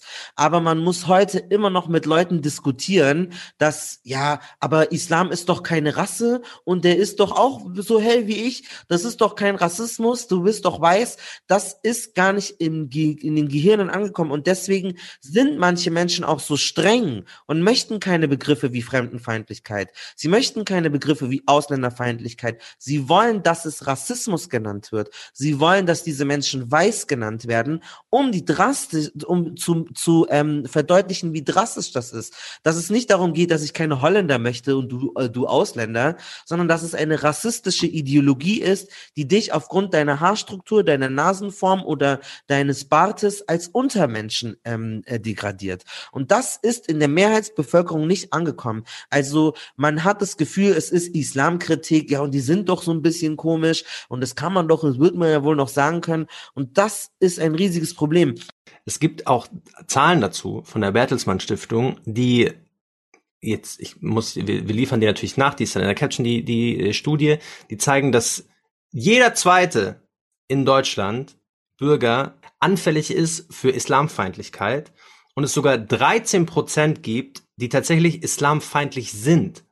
Das muss man überlegen. Jeder, die Hälfte der Bevölkerung muss 50 Prozent ist anfällig dafür, islamfeindlich zu sein. Und auch das schockiert mich nicht. und auch das schockiert mich nicht. Ich habe das gelesen und ich dachte mir so, okay, 50 Prozent. Und ich, wir müssen da dann auch darüber zu, äh, zu sprechen kommen, was das dann politisch für eine, für eine, für eine Ja. Wirkung eigentlich hat. Aber so dieses 50 Prozent und 13 Prozent, 13 Prozent in einem Land, was 82 Millionen Einwohner hat oder 83, 84, ich weiß gar nicht mehr, was die aktuellste Zahl ist, sind, ak sind aktiv islamfeindlich. Das sind, das sind mehr als 10 Millionen Menschen. Ja, und es gibt ja das Argument, wie gesagt, man kann ja gegen eine Religion gegenüber kritisch sein. Aber dazu müssen wir zum Beispiel uns überlegen, wenn viele seriöse Quellen zum Beispiel ähm, Hochrechnungen machen, demografische, und sagen, wie entwickeln sich die Einwohnerzahlen, dann kommt, kann es manchmal sein, dass es Graphen gibt, wo dann steht, so und so viel Prozent Deutsche und so und so viel Prozent Muslime, als wäre das hermet hermetisch voneinander getrennt und als könntest du nicht deutsch und muslimisch zugleich sein. Das bedeutet, dass selbst in professionell anmutenden Statistiken muslimische Menschen als eine gesonderte ethnische Gruppe ähm, besprochen werden im Vergleich zu Deutschen. Das merkt man aber auch, dass man sich überhaupt ähm, äh, anmaßt, Muslime hochrechnen zu können, als sei äh, eine religiöse Identität vererbbar. Als ob man sich nicht jedes Mal aufs Neue für eine religiöse äh, Identität entschiede, wenn man so argumentiert. Das bedeutet, es hat einen völkischen und auch einen genetischen vererbbaren Charakter in der Art und Weise, wie medial darüber gesprochen wird. Und ähm, Deswegen haben ja auch Spiegel und Co. von den neuen deutschen Medienmachern die goldene Kartoffel gewonnen, ähm, weil ne, ja, weil ähm, äh, es da, weil da Polizisten oder Beamten zitiert werden, die sagen, dass arabische Menschen äh, latent krimineller seien und das ist etwas ähm, auch in dieser Doppelpass-Sendung, wo wir auch eine Folge dazu gemacht haben, was nicht viel Widerstand bekommt, wenn man sagt, ja, Muslime und Araber, die sind doch aggressiv und die sind doch böse, sie sind doch selbst in meiner christlichen arabischen Familie ist dieses Bild verbreitet, dass ein muslimischer Mensch in irgendeiner Form aggressiver sei. Und, Entschuldigung, es war ja auch die Reaktion der, der CDU auf diesen unsäglichen Clip, den sie da veröffentlicht haben. Die haben ja auf einen Kommentar geantwortet, äh, es geht hier um Clan-Kriminalität und die kommen nun mal vorwiegend aus dem arabischen Raum. Das ist jetzt nicht wortwörtlich zitiert, Ja. aber sinngemäß haben sie genau das gesagt. Und so werden ja auch Räume einfach ähm, auch homogenisiert. negativ geprägt. Ähm, und, und dann muss man sich fragen, und das ist natürlich sehr spekulativ, aber man kann auf jeden Fall die Frage stellen, warum hat sich denn der Täter unter anderem eine Shisha-Bar äh, ausgesucht? Also was hat er denn in dieser Ja. Shisha-Bar erwartet? Ja. Klar, das, ist, das wissen wir am Ende nicht, aber ähm, wenn man sich anguckt, wie zum Beispiel Shisha-Bars äh, auch in den Mainstream-Medien ähm, in den letzten Jahren äh, dargestellt wurden, so als, als Brutstätte der, der, der Kriminellen, dann wundert das nicht. Und das hat auch ein, äh, ein junger Mann uns auch erzählt, Kerim, der auch ein Freund der Opfer war. Der hat auch gesagt, so, der hat in dieser Shisha-Bar gearbeitet und der meinte, ey, das war unser Zuhause, wir haben uns da wohlgefühlt, wir haben da gechillt, wir haben da gelacht, wir haben da geredet. Ähm, aber immer wenn ich das in einem Interview erzähle, wird das niemals ausgestrahlt, sagt er. Es wird immer nur wie ein Ort der, der Kriminellen sozusagen ähm, Ja. wahrgenommen. Und diese Ideologie, also weil ja auch viele den Islam nicht mehr als Religion sehen, sondern als Ideologie, für die ist es dann total legitim, gegen diese Ideologie zu sein, weil diese Ideologie ist ja gewaltsam, fanatisch, frauenverachtend, der Islam. Ist so klassische Stereotype, die dann auch übertragen werden eben auf diesen eigentlich für uns ja Safe Space Shisha Bar. Und deswegen würde ich jetzt davon ableiten, ja na klar, ein Neonazi-Täter wie der, den wir hier vorliegen haben, der sucht sich dann natürlich eine Shisha-Bar aus, weil er denkt, so, ich kann jetzt da hingehen und ich treffe genau auf diese Ideologie, die ich ja so gelernt habe zu hassen und kann dann mein, mein, meine Untat irgendwie vollbringen, so.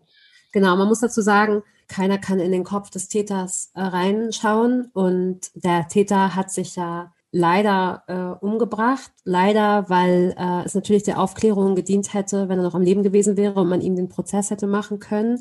Dadurch, dass er tot ist, wird es keinen Prozess geben. Übrigens, in Klammern auch ein Punkt, äh, den wir ansprechen im Podcast. Wieso stand die Polizei eigentlich ähm, über vier Stunden vor dem Haus des Täters und hat es nicht gestürmt? Und der Täter hat sich eben, eben in der Zeit umbringen können. Also hätte die Polizei nicht schneller reagieren können und den Täter ähm, noch lebendig sozusagen festnehmen können. Aber das will ich jetzt ja. darauf gerade gar nicht eingehen. Ich wollte nur einmal kurz sagen, ähm, der hat ja sehr, sehr extreme Verschwörungstheorien äh, vertreten, die eben nicht nur islamfeindlich waren, sondern judenfeindlich, frauenfeindlich, äh, also in alle Richtungen gehend und hat äh, Vernichtungsfantasien gehabt, in denen er sehr detailliert aufgeschrieben hat, in welcher Reihenfolge er gerne äh, die Völker ja. Äh, vernichten möchte. Also das ist ja auch, auch nochmal wichtig zu betonen, dass viele der Opfer, ähm, die zum Beispiel kurdisch waren oder die Romja oder ähm, äh, oder andere Wurzeln hatten, ja auch gar nicht eine muslimische Identität überhaupt für sich hatten, aber das antimuslimische Rassismus, und deswegen ist es eine Form von Rassismus, es geht gar nicht um deine Religion oder ähm, ob du Muslim bist oder nicht, sondern ob du als solcher wahrgenommen wirst, ob der Täter dich für einen äh, Muslim hält. Und das bedeutet, äh, auch wenn ich christlich bin und meine Familie palästinensische Christen sind, sind sie genauso davon betroffen, weil das dem Täter ja nicht um dein, deine Religion in dem Moment geht, sondern welche Rasse er aus dir konstruiert. Und deswegen spricht man ja auch von Rassismus. Ich, ähm, äh, genau, und was du sagst mit diesem ganzen also, dass es antisemitisch und sexistisch ist und dass diese Dinge sich nicht trennen lassen, ist sau wichtig. Ganz oft ist es so, dass wenn ich zum Beispiel den Begriff White Supremacy auf einem deutschen Kontext verwende, dann heißt es, nein, das ist in Amerika so, es gibt's hier bei uns nicht, da, da, da. Aber dieser Täter in Halle, der Täter in Hanau, der Täter aus München, diese haben ganz viel auf Englisch formuliert, weil die miteinander in einem internationalen Netzwerk im Internet sich radikalisieren, sich austauschen und dass diese ganzen Diskriminierungsformen zusammengehören. Und das, was in, in Churchill in, in, Neuseeland passiert, ja. das die Kapitolstürmung ähm, in, in, in, in den Vereinigten Staaten, das gehört, das ist alles, gehört alles zusammen. Man kann diese Menschen nicht als irgendwelche Lonesome Warrior Einzeltäter betrachten. Die werden ganz krass radikalisiert, weil die zum Beispiel das Gefühl haben, und jetzt muss man diese Theorie erklären, um zu verstehen, warum das zusammengehört.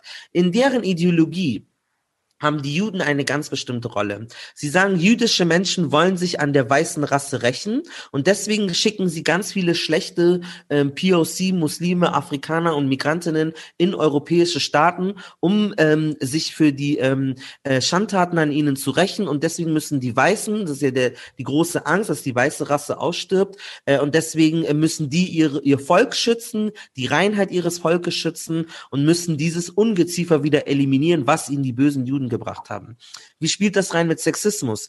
Diese Täter sind sauer auf Frauen, weil sie das Gefühl haben, weiße feministische Frauen sollen, sie haben, sie müssen sich unterordnen, sie müssen Sex haben mit ihnen. Das ist die Inselkultur äh, von heterosexuellen äh, Cis-Männern, die Frauen die Schuld dafür geben, dass sie jungfräulich sind oder dass sie keine Freundin haben. Der Täter hatte 18 Jahre lang keine Freundin mehr gehabt, hat das auch in seinem Pamphlet da erwähnt und war damit sauer auf Frauen und auf deutsche Frauen, dass die nicht mehr Kinder kreieren. Warum? Weil die deutsche Rasse ausstirbt, wenn die ähm, Frau sich nicht äh, dem weißen Mann unterordnet und dadurch die ganzen arabischen oder migrantischen Familien viel mehr Kinder bekommen und dann ja dieser demografische Wandel passiert.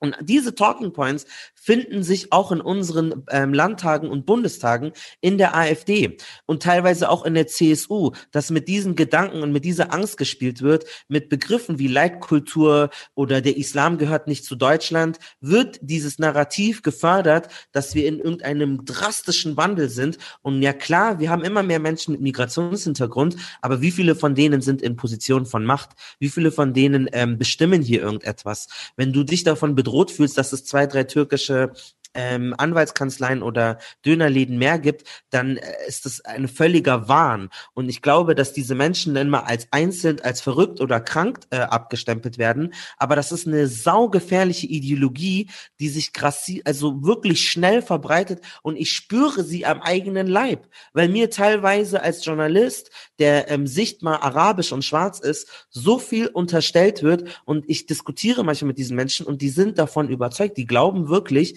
es es findet ein Vernichtungskrieg an der weißen Rasse statt. Ich war ja in Berlin, habe hier einen Volkslehrer getroffen, das ist ein Neonazi, der äh, hier Verkündungen ähm, äh, hat und der mir auch gesagt hat, wir sind die ähm, Indigenen in Deutschland, die jetzt vom Aussterben bedroht sind. Und das finde ich super wichtig, dass diese Kämpfe gegen äh, Frauenfeindlichkeit, Judenfeindlichkeit und Rassismus gar nicht zu trennen sind, weil diese Aggressoren ähm, gegen uns alle etwas haben. Das haben wir auch in Halle, in, in, in Halle gesehen. Der wollte ja, glaube ich, erst wollte er Juden oder Muslime angreifen, eins von beiden, und dann hat er gemerkt, klappt nicht und ist dann zu dem anderen gegangen. Hat er, ist er eben umgeswitcht von der Synagoge auf die Dönerbude. Ja. Ähm, ja, also ich muss sagen, ich habe mich äh, bewusst nicht so sehr detailliert äh, mit den Details ähm, der Ansichten des Täters auseinandergesetzt bislang. Ähm, ich glaube aber auch, dass es super wichtig ist, dass man das tut.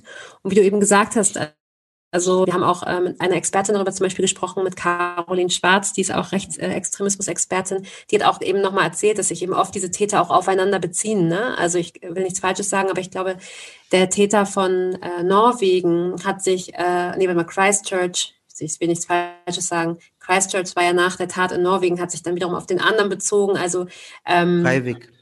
Genau. Äh, also wir haben uns im Podcast immer dazu entschieden, ähm, die Namen nicht zu nennen, okay. den Namen des Täters nicht zu nennen. Und irgendwie ist es auch, glaube ich, bei Hanau so ganz gut gelungen, dass der Name des Täters, glaube ich, in der Bevölkerung nicht so präsent ist, mhm. oder? Nee, das stimmt. Aber deswegen schreiben ja auch diese Täter auch diese Pamphlete, weil sie ja genau. sozusagen ähm, äh, an die an die Nachwelt, weil sie ja sich auch oft selbst umbringen oder dann mit der Polizei in Interaktion gehen, wo sie dann sterben also sie erhoffen sich durch ihr Pamphlet einen Nachahmereffekt. Dass sie sagen, okay, ich habe hier meine Motivation ganz klar runtergeschrieben. Ich hoffe, dass mir dann irgendwer das liest oder auch irgendwie mitbekommt und sieht, okay, dass diese Rassentheorien, ähm, die Malcolm gerade äh, alle genannt hat, dass er das ähnlich sieht und dann in dieselbe äh, Spirale gerät, in der ich jetzt gerade bin und dann auch dieselben Taten natürlich hinterfällt. Und wir ja. sehen ja, wie es ist. Also ähm, no Norwegen bezieht auch. sich auf Neuseeland, Neuseeland bezieht sich auf ähm, jetzt Deutschland, Hanau und so tragisch es klingt, Hanau wird auch wieder irgendwie der Leit Leitfaden werden für einen anderen Fall in unserer Realität. Oft auch haben sehr narzisstische Züge, hat uns die Expertin auch gesagt.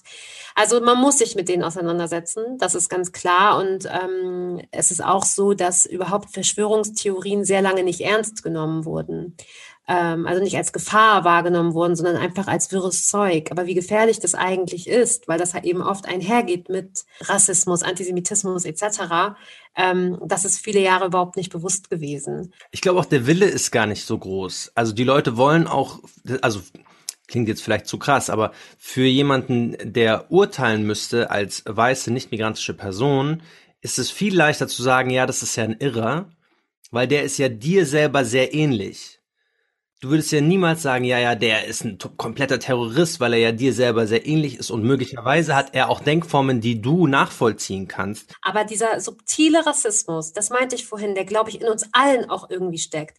Denn es sind ja, es sind ja Sekundenentscheidungen auch teilweise, vielleicht in einer Behörde, wenn eben so ein Schreiben mit den Verschwörungstheorien dieses Hanauer Täters da ankommen, entscheidet ja eine Person, die dort gerade sitzt, lege ich den Stapel jetzt nach links dorthin, wo ich vielleicht nochmal mit einer höheren Instanz darüber spreche oder nochmal debattiere, ob man vielleicht da mal nachhaken sollte. Oder lege ich dieses äh, Schreiben nach rechts auf den Stapel all der anderen wirren Dinge, die heute bei mir eingegangen sind. Und Personen haben ja immer im Falle des Hanauer Täters sich dafür entschieden, das auf den Stapel der, ähm, der, wirren, der wirren Briefe sozusagen zu legen. Also das eben nicht als Gefahr wahrzunehmen. Warum hat da nicht sofort die Alarmglocke geläutet? Und das ist nochmal der Punkt, den ich eben meinte. Da hätte nicht die Alarmglocke geläutet, wenn Muhammad al-Maqdisi so einen wirren Brief an die Sicherheitsbehörden geschickt hätte. Das ist einfach eine, das ist eine offene Frage, aber ich finde, die sollten wir uns alle stellen, weil ich eben doch glaube, dass es diese kleinen, diese kleinen, kleinen Entscheidungen sind, ähm, und äh, diese kleinen, dieser, dieser subtile Rassismus, der, glaube ich, in den meisten von uns auf eine Art und Weise steckt, der eben dazu führt, dass bestimmte Menschen die eben nicht rassifiziert sind, in Deutschland bislang oft immer noch nicht als gefährlich wahrgenommen werden, sondern schnell in die ach, geistesgestört, psychisch kranke Schiene einfach geschoben werden. Da gibt's doch auch dieses Meme, Marc und ich lieben Memes, von äh, Family Guy, Peter Griffin, der diese, der so eine Farbpalette hat und da steht dann so ähm, irgendwie Anschlag oder so. Und dann ist da so die drei hellsten ähm, Farbe, Farben. Steht dann so, ja, geistig krank, äh, Einzeltäter, Verwirrter. Und umso dunkler es wird, ja, Terrorist. Ähm, und das ist ja auch kein Fall, der nur bei Hanau so ist, sondern wir haben das ja beim NSU-Komplex äh, auch so gesehen, dass ja auch davon ausgegangen wurde, lange Zeit, dass es gar nichts mit einem rechten Mörder oder einer äh, Neonazi-Vereinigung zu tun haben kann, weil die sich ja wahrscheinlich alle gegenseitig umbringen, die Kanaken.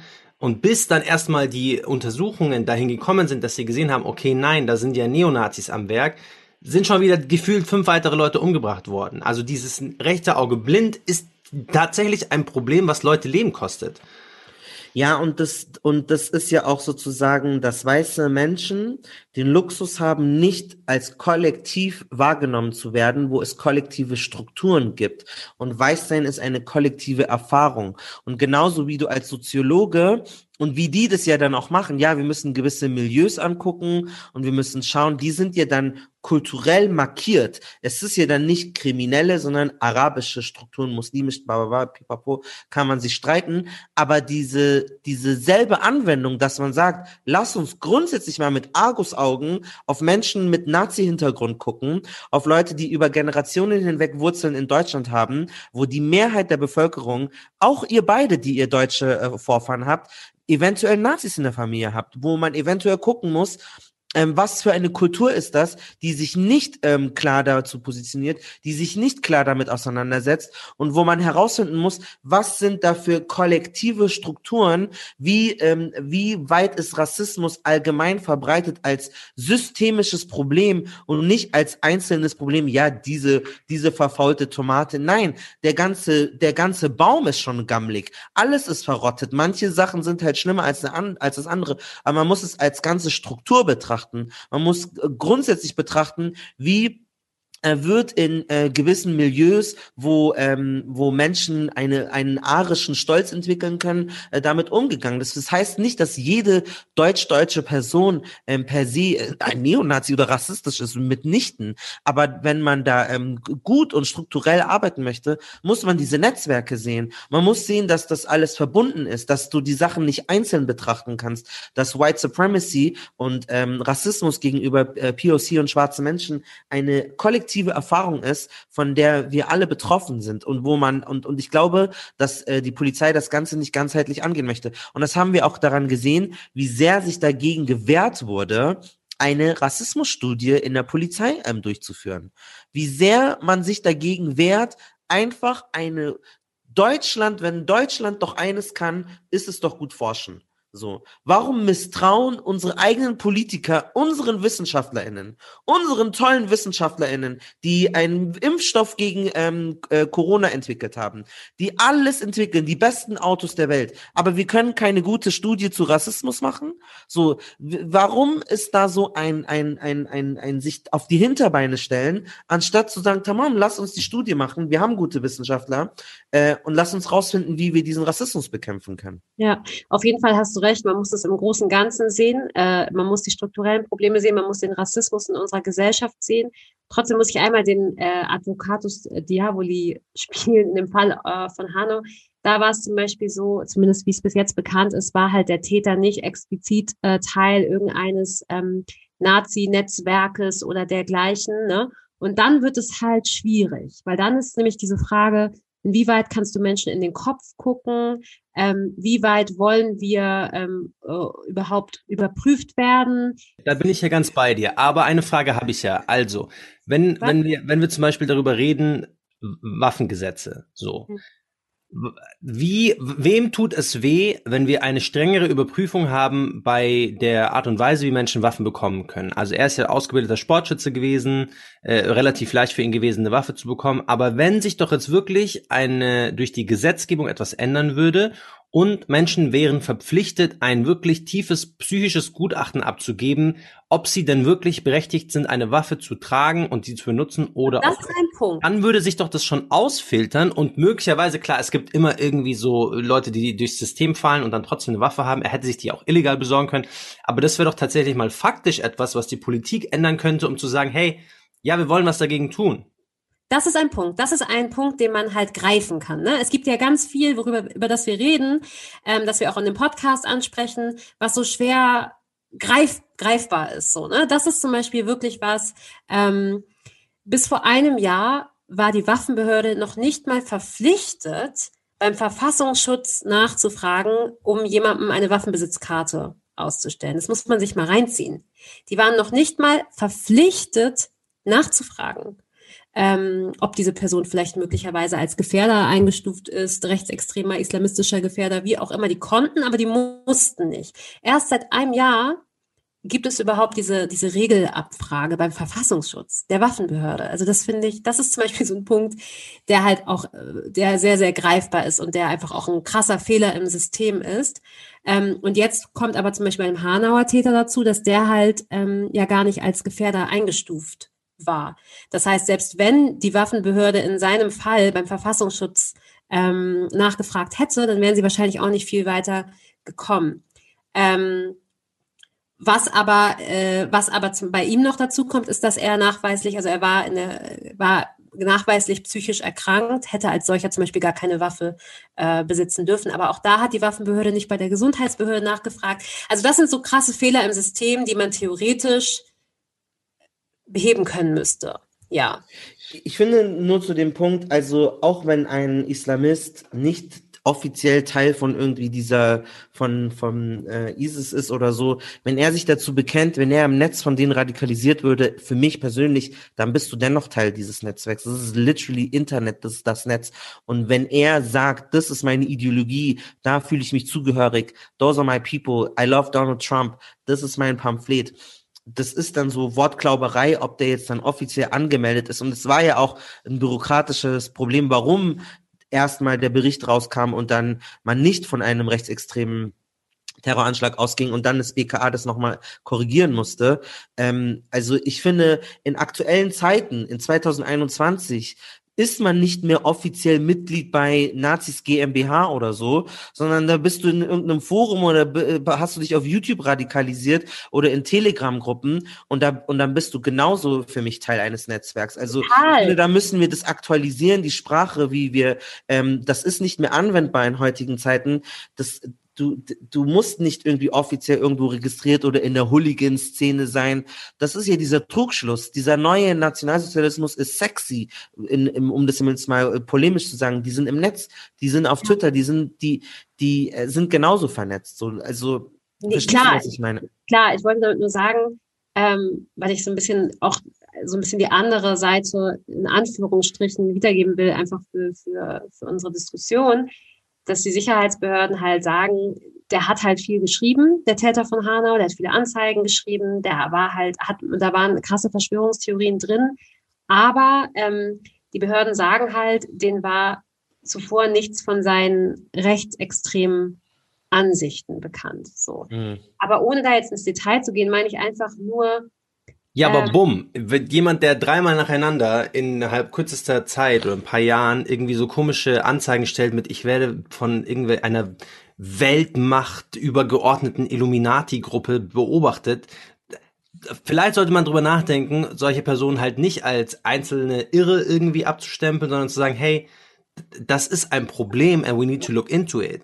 Ich genau, finde, das, das, ist genau, das, ist genau so, das, ja. sowas passiert natürlich bei jemandem, der sagt, äh, ich bin Fan von, also jetzt mal, ich, ich möchte jetzt an dieser Stelle nicht zitiert werden, explizit sage ich lieber nicht. Ich wollte schon sagen, ich bin Fan von einer gewissen palästinensischen Partei. Ähm, jemand, der zum Beispiel islamistische Ideologien einmal nur äußert in einer Moschee oder irgendwo was liked auf Twitter, der ist direkt im Sichtfeld von irgendwelchen Ermittlern. Aber wenn du ja. Du kannst frei äh, Hitler-Foren, du kannst T-Shirts kaufen, du kannst äh, in Berlin den Bundestag stürmen. Aber es ist so, ja, Querdenker und ähm, der ist halt unzufrieden mit seinem Leben. Stimmt, das ist ja auch das, was, was äh, Caroline Schwarz uns im Interview gesagt hat, dass eben die Verschwörung, diese Verschwörungstheorien viel zu lange einfach nur belächelt und nicht ernst Ja. genommen wurden, weil das nicht mit Rassismus und, und einfach auch mit, mit, mit Rechtsterrorismus zum Beispiel oder Antisemitismus in Verbindung gebracht wurde. Und das ist natürlich wahnsinnig dumm. Aber, Aber weiß man das ja ich schon wollte- lange. Ich wollte einfach nur einmal nochmal deutlich machen, damit wir irgendwie auch faktisch korrekt bleiben, diese Vernichtungstheorien, also welche Völker er wann wie vernichten will, das hatte, hatte er halt nicht drei Jahre zuvor schon geschrieben, sondern eben diese, dieser Verfolgungswahn, diese Verschwörungstheorien. Finde ich Und aber dadurch, auch immer so ein bisschen. Dadurch konnten die Sicherheitsbehörden dann eben sagen, wir haben diese Schreiben erhalten, aber wissen Sie, wir, Sie wissen ja nicht, was wir hier jeden Tag alles für Schreiben Ja. reinkriegen. Ja, was aber ja auch wahnsinnig beängstigend ist, übrigens, dass Sie das sagen. Ähm, wir wussten aber nicht, dass, das- dass das einen rechtsextremen Hintergrund hat. Was ist noch da draus? Aber das finde ich ja so, das finde ich total perfide, weil es ist immer so dieses, was die, was von der Polizei kommt oder auch von einigen ähm, Parteien, ist immer dieses beide Augen zu. Ein Täter muss erst explizit mir auf einem Papier per Mail am besten an alle Polizeistationen Deutschlands geschrieben haben, ich werde jetzt Menschen töten, damit ich ihn dann mal als rechtsextreme Person einordnen werde. Aber bei jemandem, der nur was anderes liked, weil er irgendwie jetzt einen arabischen Namen hat, ist er direkt, bumm, äh, äh, islamistischer potenzieller äh, Terrorist hier in Wir, Deutschland. wir müssen da einmal mal grundsätzlich vielleicht, vielleicht kann man eine Folge machen zu Verschwörungstheorien, weil ich habe das Gefühl, alle gängigen sind immer antisemitisch. Also ich habe jetzt noch keine Verschwörungstheorie, die nicht am Ende eine jüdische Übermacht irgendwie sieht, die alles steuert. Deswegen verstehe ich da nicht, warum man da nicht direkt so eins und eins zusammenrechnet. Aber ich war selber so, also eine Zeit, also ich war nicht Verschwörungstheoretiker, aber eine Zeit lang war ja Xavier Naidoo ähm, und diesen Beschuss und ich dachte, ja, der ist nur ein bisschen crazy, aber der ist doch gegen Rassismus, das ist Xavier Naidoo und dabei war er die ganze Zeit irgendwie ein schlimmer Rassist und ähm, hatte diese Ansichten, aber Mhm. wir haben es nicht ernst genommen, weil wir dachten, na ja, das ist der, der ist so ein bisschen verschwurbelt und oder ich, manche haben es schon vor mir gecheckt und ich glaube, dass vielleicht dann Umdenken stattfinden muss, dass es Ja. eigentlich notfalls, wenn jemand Verschwörungstheoretiker ist, du eher wahrscheinlich davon ausgehen musst, dass er dann auch gleichzeitig Sexist, Rassist und Antisemit ist. Und vielleicht ja einfach mal connected ist. nachguckst, ob diese Person legal eine Waffe zu Hause hat. Das ist ja der Und Punkt. das- also wäre ja. das so schwer gewesen. Und äh, genau, ich, ich würde auch total befürworten, dass ihr mal eine Folge zu diesen Verschwörungstheorien macht, weil ich glaube, es ist total wichtig. Und ich glaube, es ist auch wichtig, dass man das richtig macht. Und ich glaube, wir können das jetzt hier an der Stelle auch nicht so richtig Nee, ähm, also machen. wir werden Aber also Fakt ist einfach, ähm, dieser Täter ähm, hat vehement über Jahre auf sich aufmerksam gemacht. Der wollte, dass die Behörden ihm zuhören und er wurde einfach von denen komplett ignoriert. Und es wurde niemals nachgeguckt, was, was steckt dahinter, was ist das für ein Mensch, hat der eine Waffenbesitzkarte? Und das ist ein, ein ganz großer Punkt für die Angehörigen auch in den Ermittlungen. Wie kann das sein? Der Typ hat doch auf sich aufmerksam gemacht. Der kam doch nicht aus dem Nichts, sagen die Eltern immer. Der kam nicht aus dem Nichts. Der hat Anzeigen erstattet. Der wollte, der wollte reden und äh, dem hat einfach, den hat keiner ernst genommen. Warum hatten die den nach Halle und nach Lübcke, warum hatten die den nicht auf dem Schirm? Warum haben da nicht die Alarmglocken geläutet? So. Hm. Ja, wir werden vielleicht in einer anderen Folge auch nochmal auf dieses ganze Shisha-Bar und ist es ein Safe Space oder nicht und in einem Ort, wo man eigentlich sonst überall abgelehnt wird, wo man das Gefühl hat, da kann nicht sein, dass da eine Person oder um diese Bars herum oder so andere, so, ja, ne, diese Spilo-Cafés und so, dass man halt genau mitten im Herz von seinem Schutzraum so ähm, getroffen wird. Da werden wir vielleicht auch nochmal eine Folge zu machen, Marcel. Ähm, Vielleicht. Und Hanau ist, Hanau ist übrigens eine absolute Multikulti-Stadt. Das habe ich eben vergessen zu sagen. Ich habe jetzt keine genaue Prozentzahl Ja, im. Kopf. Aber Hanau hat einen ganz, ganz, ganz großen Anteil von Menschen mit sogenannten Migrationshintergrund. Und Ja. das war auch das, was viele Betroffenen uns gesagt haben. So, hä, hier in Hanau, so ist doch alles Multikulti, hier war immer alles cool, so. Und dass der Täter eben genau aus deren Mitte entstammt. Das ist ja auch nochmal besonders perfide. Der Ja, das zeigen auch, das ist wirklich, also es ist eigentlich auch, es ist eigentlich untypisch, weil ähm, Muslimfeindlichkeit beispielsweise oder Islamfeindlichkeit äh, ist in, in, in äh, Gebieten, wo es äh, prozentual weniger muslimische ähm, Menschen gibt, ähm, höher und in Gebieten, wo es mehr muslimisch anmutende Menschen gibt, niedriger. Das heißt, man würde prinzipiell jetzt einmal von den Zahlen her davon ausgehen, okay, in Großstädten äh, sind die Zahlen niedrig und auf dem Land äh, ist das nicht so. Aber wir sehen ja am Ende des Tages macht es halt gar keinen Unterschied irgendwie.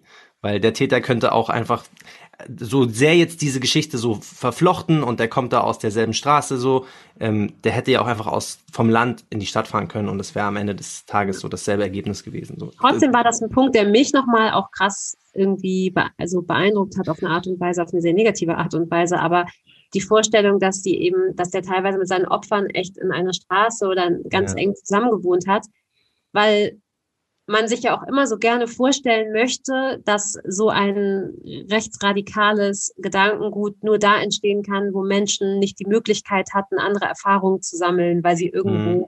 ähm, in einem Dorf, äh, in der Pampa irgendwo, keine Ahnung, in Ostdeutschland ähm, leben und noch nie in ihrem Leben einen Menschen mit Migrationshintergrund gesehen haben.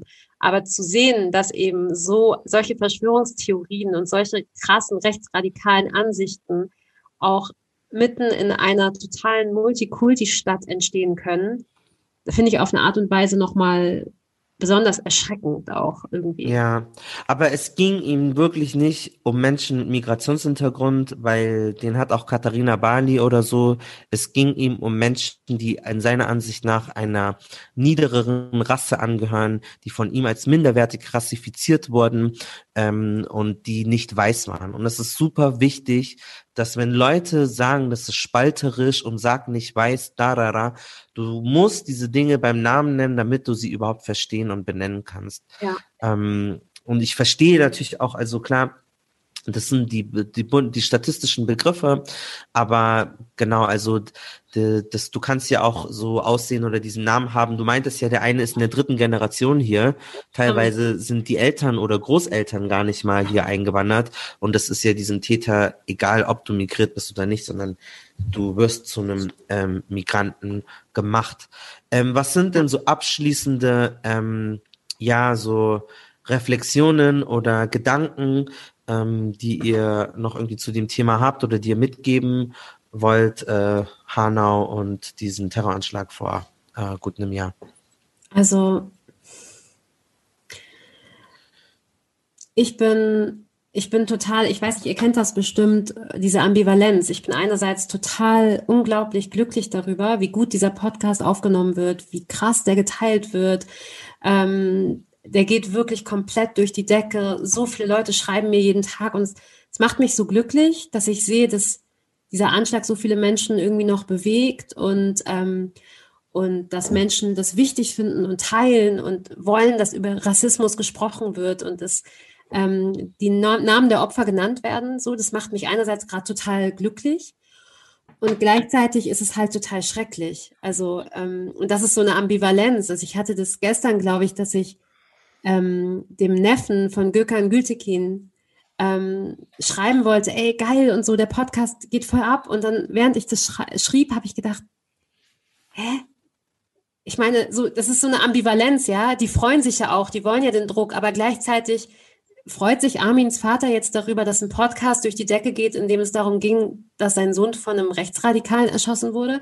Also es sind so total, ähm, ich weiß nicht, ob ihr gerade versteht, was ich meine, aber naja, voll. also es ist total ambivalent, ähm, aber unterm Strich ähm, glaube ich, haben wir das erreicht, was wir wollten oder erreichen gerade das, was wir wollten, nämlich wir tragen dazu bei, zumindest mit vielen anderen zusammen, dass über Hanau gesprochen wird, wie jetzt auch gerade und danke dafür, dass ihr das macht. Ähm, dass über das Thema gesprochen wird, dass über Rassismus gesprochen wird. Es sind so viele offene Fragen. Ähm, und ähm, ich muss sagen, meine abschließenden Gedanken sind, glaube ich, trotzdem nicht so positiv. weil wir haben zum Beispiel auch äh, WhatsApp-Nachrichten an Bekannte geschickt im Rahmen des Podcasts und einfach mal auf doof gefragt, ohne Vorwarnung, was bedeutet eigentlich der 19. Februar für dich? Und da kamen echt krasse Antworten. War das Hitlers Geburtstag? Nee, was macht dein Vater da Geburtstag? Ach so, 19. Februar, da war ich doch letztes Jahr in äh, Costa Rica. Also es hat einfach für unglaublich viele Leute am Ende überhaupt gar keine Implikation gehabt. Ähm, und ich glaube, das ist der Punkt, wo wir ansetzen müssen und wo ihr mit eurem Podcast ja zum Glück auch äh, viel Arbeit leistet. Aber so sehr wir nicht differenzieren wollen, gibt es einfach immer noch so einen unglaublich großen Unterschied in der Wahrnehmung zwischen Menschen mit sogenanntem Migrationshintergrund und Menschen ohne. Ähm, während für die einen Hanau alles verändert hat, wissen die anderen teilweise überhaupt nicht, was Hanau ist. Das ist jetzt ein bisschen sehr drastisch ausgedrückt, Aber das ist tatsächlich so ein bisschen meine Erfahrung gewesen. Und ähm, ich glaube, da liegt super viel, super, super, super, super viel ähm, Arbeit vor uns. Bis wir irgendwann in einer Gesellschaft leben, in der ähm, hoffentlich solche, ähm, solche Taten nicht mehr so einfach zumindest passieren können. Was denkt ihr? Abschließende Worte. Äh, ähm, ja, auch nicht positiv, also auf, gar, auf gar keinen Fall positiv. Ähm, ich, ich wünsche mir sehr viel. Ich, wir arbeiten ja auch daran, dass man ähm, als Person, die nicht von Rassismus betroffen ist, auch mehr über Rassismus spricht. Ähm, ich glaube, was auch wichtig ist, ist halt so, dass die Leute auch mal begreifen, zum Beispiel gerade bei antimuslimischen Rassismus, das hat nicht zwangsweise damit zu tun, dass du jetzt aussiehst wie jemand, der im Irak geboren ist und zwei irakische Eltern hat und aussieht wie der stereotypische Iraki oder Muslim oder Araber. Das hat nicht mal zwangsweise was damit zu tun, ob du einen arabischen Namen hast oder nicht. Aber die Leute verbinden mit so Rassentheorien einfach eine niederträchtige Art und Weise zu denken und daraus schließen sie dann auch, dass diese Leute einfach es nicht wert sind zu leben. Ähm, ich, ich, ich, es fällt mir so schwer, dass jemand, der halt nicht von Rassismus betroffen ist, dass es für den so trivial sein kann, dass in seinem eigenen Land Menschen, die genauso viel wert sind wie du und ich und alle anderen, abgeschlachtet werden, aber es ist dir egal. Und das, was du gerade gesagt hast mit dem, was bedeutet euch der 19. Februar, leider bedeutet es viel zu vielen Leuten gar nichts. Auch Hanau bedeutet denen nichts. Und ich, ich, das, call me crazy, aber ich möchte nicht, dass die irgendwie erstmal diesen Aufwachmoment haben müssen, weil einer von ihnen, und das sage ich jetzt in Anführungsstrichen, äh, sterben muss, weil vielleicht bleibt es dann hängen. Wenn Annika ja, stirbt, vielleicht merkt man sich dann den. Ja, nicht mal Annika, es reicht die Notre Dame. Das reicht ja nur ein Sehenswürdigkeit in Ja, Europa wenn diese dumme Kirche. Alle Leute, also lass Ganz kurz, Annika sein. Wir, wir, haben eine Umfrage auf dem Markt gemacht in Hanau. Das war natürlich überhaupt nicht repräsentativ, aber wir wollten einfach mal so ein paar Stimmen von ähm, nicht rassifizierten Menschen einsammeln. Und es haben tatsächlich viele gesagt, es ist echt schlimm, ne? es ist ja auch tragisch, ähm, wenn so viele Menschen sterben und dass so jemand, dass sowas in unserer Stadt passiert ist, ich meine, der hätte ja auch Deutsche töten können. Und dieses, der hätte ja auch Deutsche töten können, fand ich einfach so perfide, weil das ja nicht nur einerseits bedeutet, dass die Opfer für sie halt einfach keine Deutsche waren. Also sie haben sich überhaupt nicht dazugehörig gefühlt. Es waren nicht Leute von ihnen, mhm. die getötet wurden. Und zweitens, weil das ja zeigt, nur wenn du selber bedroht bist, bedeutet es dir was. Er hätte ja auch Deutsche treffen können, deswegen macht mir das Angst. Also, und das war in großen Anführungsstrichen sehr gut gemeint von diesen Leuten. Das waren Leute, die quasi zumindest ihre Empathie in irgendeiner Form ausgesprochen haben, anders als zum Beispiel so ein MPD-Typ, den ich auf dem Marktplatz auch gesprochen habe. Ähm, aber selten habe ich Stimmen gehört von Leuten, bei denen ich wirklich das Gefühl hatte, die nehmen das auch persönlich. Also die haben das Gefühl, ihnen ist auch was angetan worden. Aber nee, es hätte ja auch, es hätte ja auch Deutsche treffen können. Das habe ich leider mehr als einmal gehört. Ja, also ähm, ich möchte auf jeden Fall äh, darauf hinweisen, dass ihr den Song ähm, Bist du wach streamen könnt und kaufen könnt von Asimemo, Manuelsen, Rola, Hannibal Kulsawasch und vielen anderen Rap-Künstlern, die, ähm, die, die, alle Einnahmen werden äh, einer ähm, Stiftung gespendet, die sich äh, für die Betroffenen äh, dieses Anschlags einsetzen. Es gibt auch eine Aktion von äh, Chefcat, der hat einen Song dazu geschrieben. Ähm, ihr könnt spenden, einen Screenshot machen, ihn markieren, dann schickt er euch dieses Lied. Ähm, der Song heißt Petrichor, den hat er mir gerade geschickt. Das ist ein Rapper, den wir auch in einer Folge mal erwähnt haben, wie weißes Klimaaktivismus. Ich glaube, ich sage das ja schon die ganze Zeit, ähm, einfach Rassismus muss ganz ernst genommen werden, als dass es nichts Schlimmes, dass es nichts Skandalöses oder Anrüchiges ist, dass man einfach darüber spricht, dass es ein richtiges Problem ist, dass ähm, es genauso ein Problem ist wie andere ähm, Probleme, die es in dieser Gesellschaft gibt und dass man es beim Namen benennt. Und ja, also und natürlich auch einfach dass man diese, also, dass man sich einfach die Zeit nimmt, diese Menschen mal kennenzulernen. Das, ich habe das nicht so richtig gemacht. Ich habe halt natürlich mitbekommen und es war so, wow, voll hart. Aber in Vorbereitung auf die Sendung habe ich dann doch die Biografien mir durchgelesen, die Angehörigen mir angehört und das macht einfach total viel mit dir, ähm, das einfach zu sehen äh, und nochmal nachzufühlen und diese Menschlichkeit da nochmal irgendwie äh, äh, äh, reinzubringen. Ich will aber kein mein schlechtes Gewissen geben und ich möchte Och. auch noch mal also Ganz ehrlich, ich will, dass Leute ein schlechtes Gewissen haben, wenn sie nicht kapieren, dass Geschichte hier passiert. Weil man wird in wie vielen Jahren auch immer auf die Jahre 2020 zurückblicken oder auf das Jahr 2020 zurückblicken und merken, was hier eigentlich passiert ist. Entweder im Guten oder im Schlechten, weil man sagen kann, ja, ah, das waren die Anfänge, das, wie das auch immer. Ich, das verstehe ich. Aber wenn du selber gerade psychisch belastet bist oder einfach viel durchmachst in deinem Leben oder das einfach gerade nicht aushalten kannst, dann ist es auch okay. Gerade Menschen, die sich oft mit Rassismus beschäftigen, jetzt nicht Leute, die das nie tun, sondern die sich sowieso unermüdlich die ganze Zeit dagegen einsetzen und so, ähm, es ist auch okay, wenn ähm, ihr jetzt Leute, die immer Aufklärungsarbeit in ihrem Freundeskreis machen, dass ihr einfach sagt, ich weiß, es ist wichtig, aber ich nehme mir die Zeit. Also es gab Menschen, die konnten unseren Podcast nicht zu Ende hören, tatsächlich, wie du gerade gesagt hast. Es gab Menschen, die haben uns weinende Sprachnachrichten auf Instagram äh, geschickt. Zu dem, Marcel, was du gerade meintest, das ist Geschichte. Ich wollte nur einfach nochmal hinzufügen, dass ähm, der Papa von Mercedes, Philipp, mit dem ich auch ganz, ganz viel gesprochen habe, ein sehr, sehr sympathischer Mann, ähm, Roma, ähm, erzählt hat, dass sein Großvater in Auschwitz ermordet worden ist. Ne? Und das fand ich halt einfach auch nochmal so symbolisch, nochmal so schlimm auch, ähm, dass Philipp da einfach saß und mir erzählte, wie, wie seine Vorfahren eben im, im KZ waren, äh, mit Nummern auf dem Arm tätowiert und dann seine Tochter die in Deutschland geboren worden ist und äh, Hanau geliebt hat und zwei Kinder in Hanau geboren hat, dann einfach 80 Jahre später von einem Rechtsterroristen einfach ermordet wird.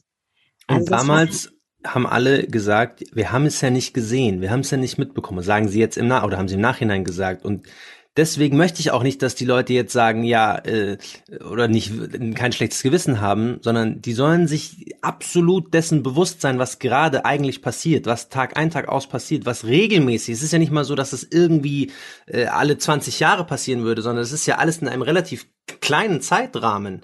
Jede Woche, jeden Tag hast du Vorfälle von rassistischen Gewalttaten und das muss den Leuten mal bewusst sein. Es ist nicht so, dass wir das nicht irgendwie sehen wollen, sondern jeder, der nichts aktiv dagegen tut, in meinen Augen, ist mitschuldig. Aber dann sag doch mal, was wir tun können. Lass uns was Konstruktives sagen. Ja, also ich glaube, was viele Menschen, auch die ähm, viele Leute, die sich dagegen einsetzen, dass ich habe halt das Gefühl, dass viele rechte Menschen sich politisch sehr mobilisieren, sehr laut sind, sehr viel fordern von Fernsehsendern, Radiosendern, Diskurse bestimmen, sich reinwählen in die Landtage, Bundestage, äh, in die Kommunalpolitik. Und dass Menschen, die eine andere Gesinnung haben, die antirassistisch sind, ähm, ich möchte jeden dazu aufrufen, auch wenn es, auch wenn ihr das Gefühl habt, das ist nicht mein Land oder warum oder ich kann eh nichts ändern, benutzt diese demokratischen Strukturen, wählt eure Kandidaten in diese ähm, äh, in diese Ämter, dass diese Leute bestimmen können, welche Sicherheitsvorkehrungen getroffen würden. Nehmt euch die Zeit, wirklich das Programm von einem ähm, Politiker, Politikerin durchzulesen. Ich will mich da nicht rausnehmen. Wir haben eine Folge gemacht zur Kommunalpolitik. Der Scheiß ist manchmal langweilig. Es ist anstrengend. Wer sind die überhaupt? Aber das ist, da ist viel mehr Macht drin, als du denkst. Und diese Rechten,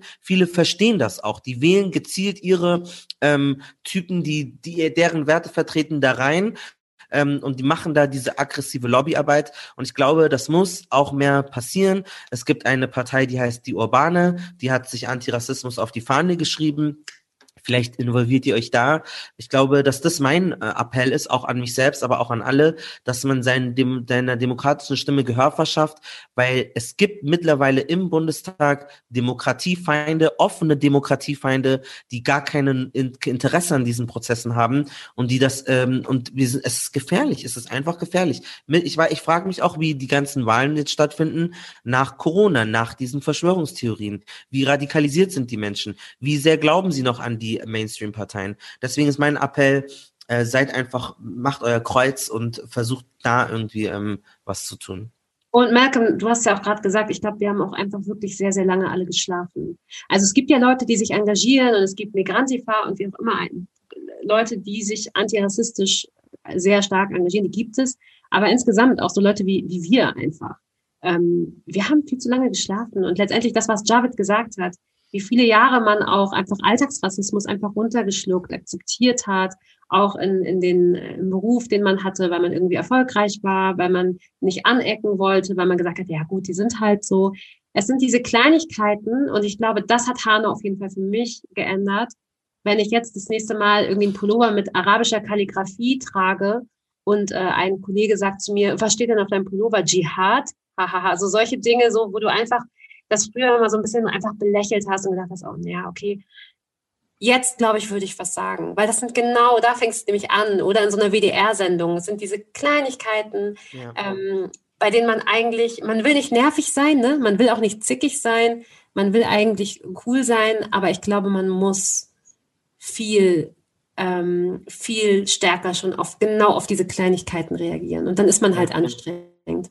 Aber ich lasse das jetzt nicht mehr durchgehen. Also das habe ich für mich auf jeden Fall entschieden. Ich lasse solche Sachen nicht mehr durchgehen. Lass uns noch hinweisen auf die nächsten, also wir haben heute den 19.02. Ähm, Gedenktag der Morde in Hanau. Äh, die dritte Folge dürfte jetzt gerade rausgekommen sein, eures Podcasts. Ähm, wann dürfen wir denn die nächsten erwarten? Plant ist nach dem 19. Februar der 22. Februar, der 26. und der 1. März. Es sind insgesamt sechs Folgen vor allem ganz viel Reportage in Hanau, aber eben wo auch viele Dinge, die wir heute so angerissen haben, dann mit Expertinnen nochmal in Kontext gesetzt werden. Und ähm, macht auch. Shukran jazilan. Ahlan wa sahlan fikum. Heute ist der 19.02.2021. Was geht euch durch den Kopf? Ist Hanau für euch das deutsche 9-11 oder ist es nur ein Anschlag von vielen? Schreibt uns gerne. Schreibt Alena. Danke fürs Zuhören.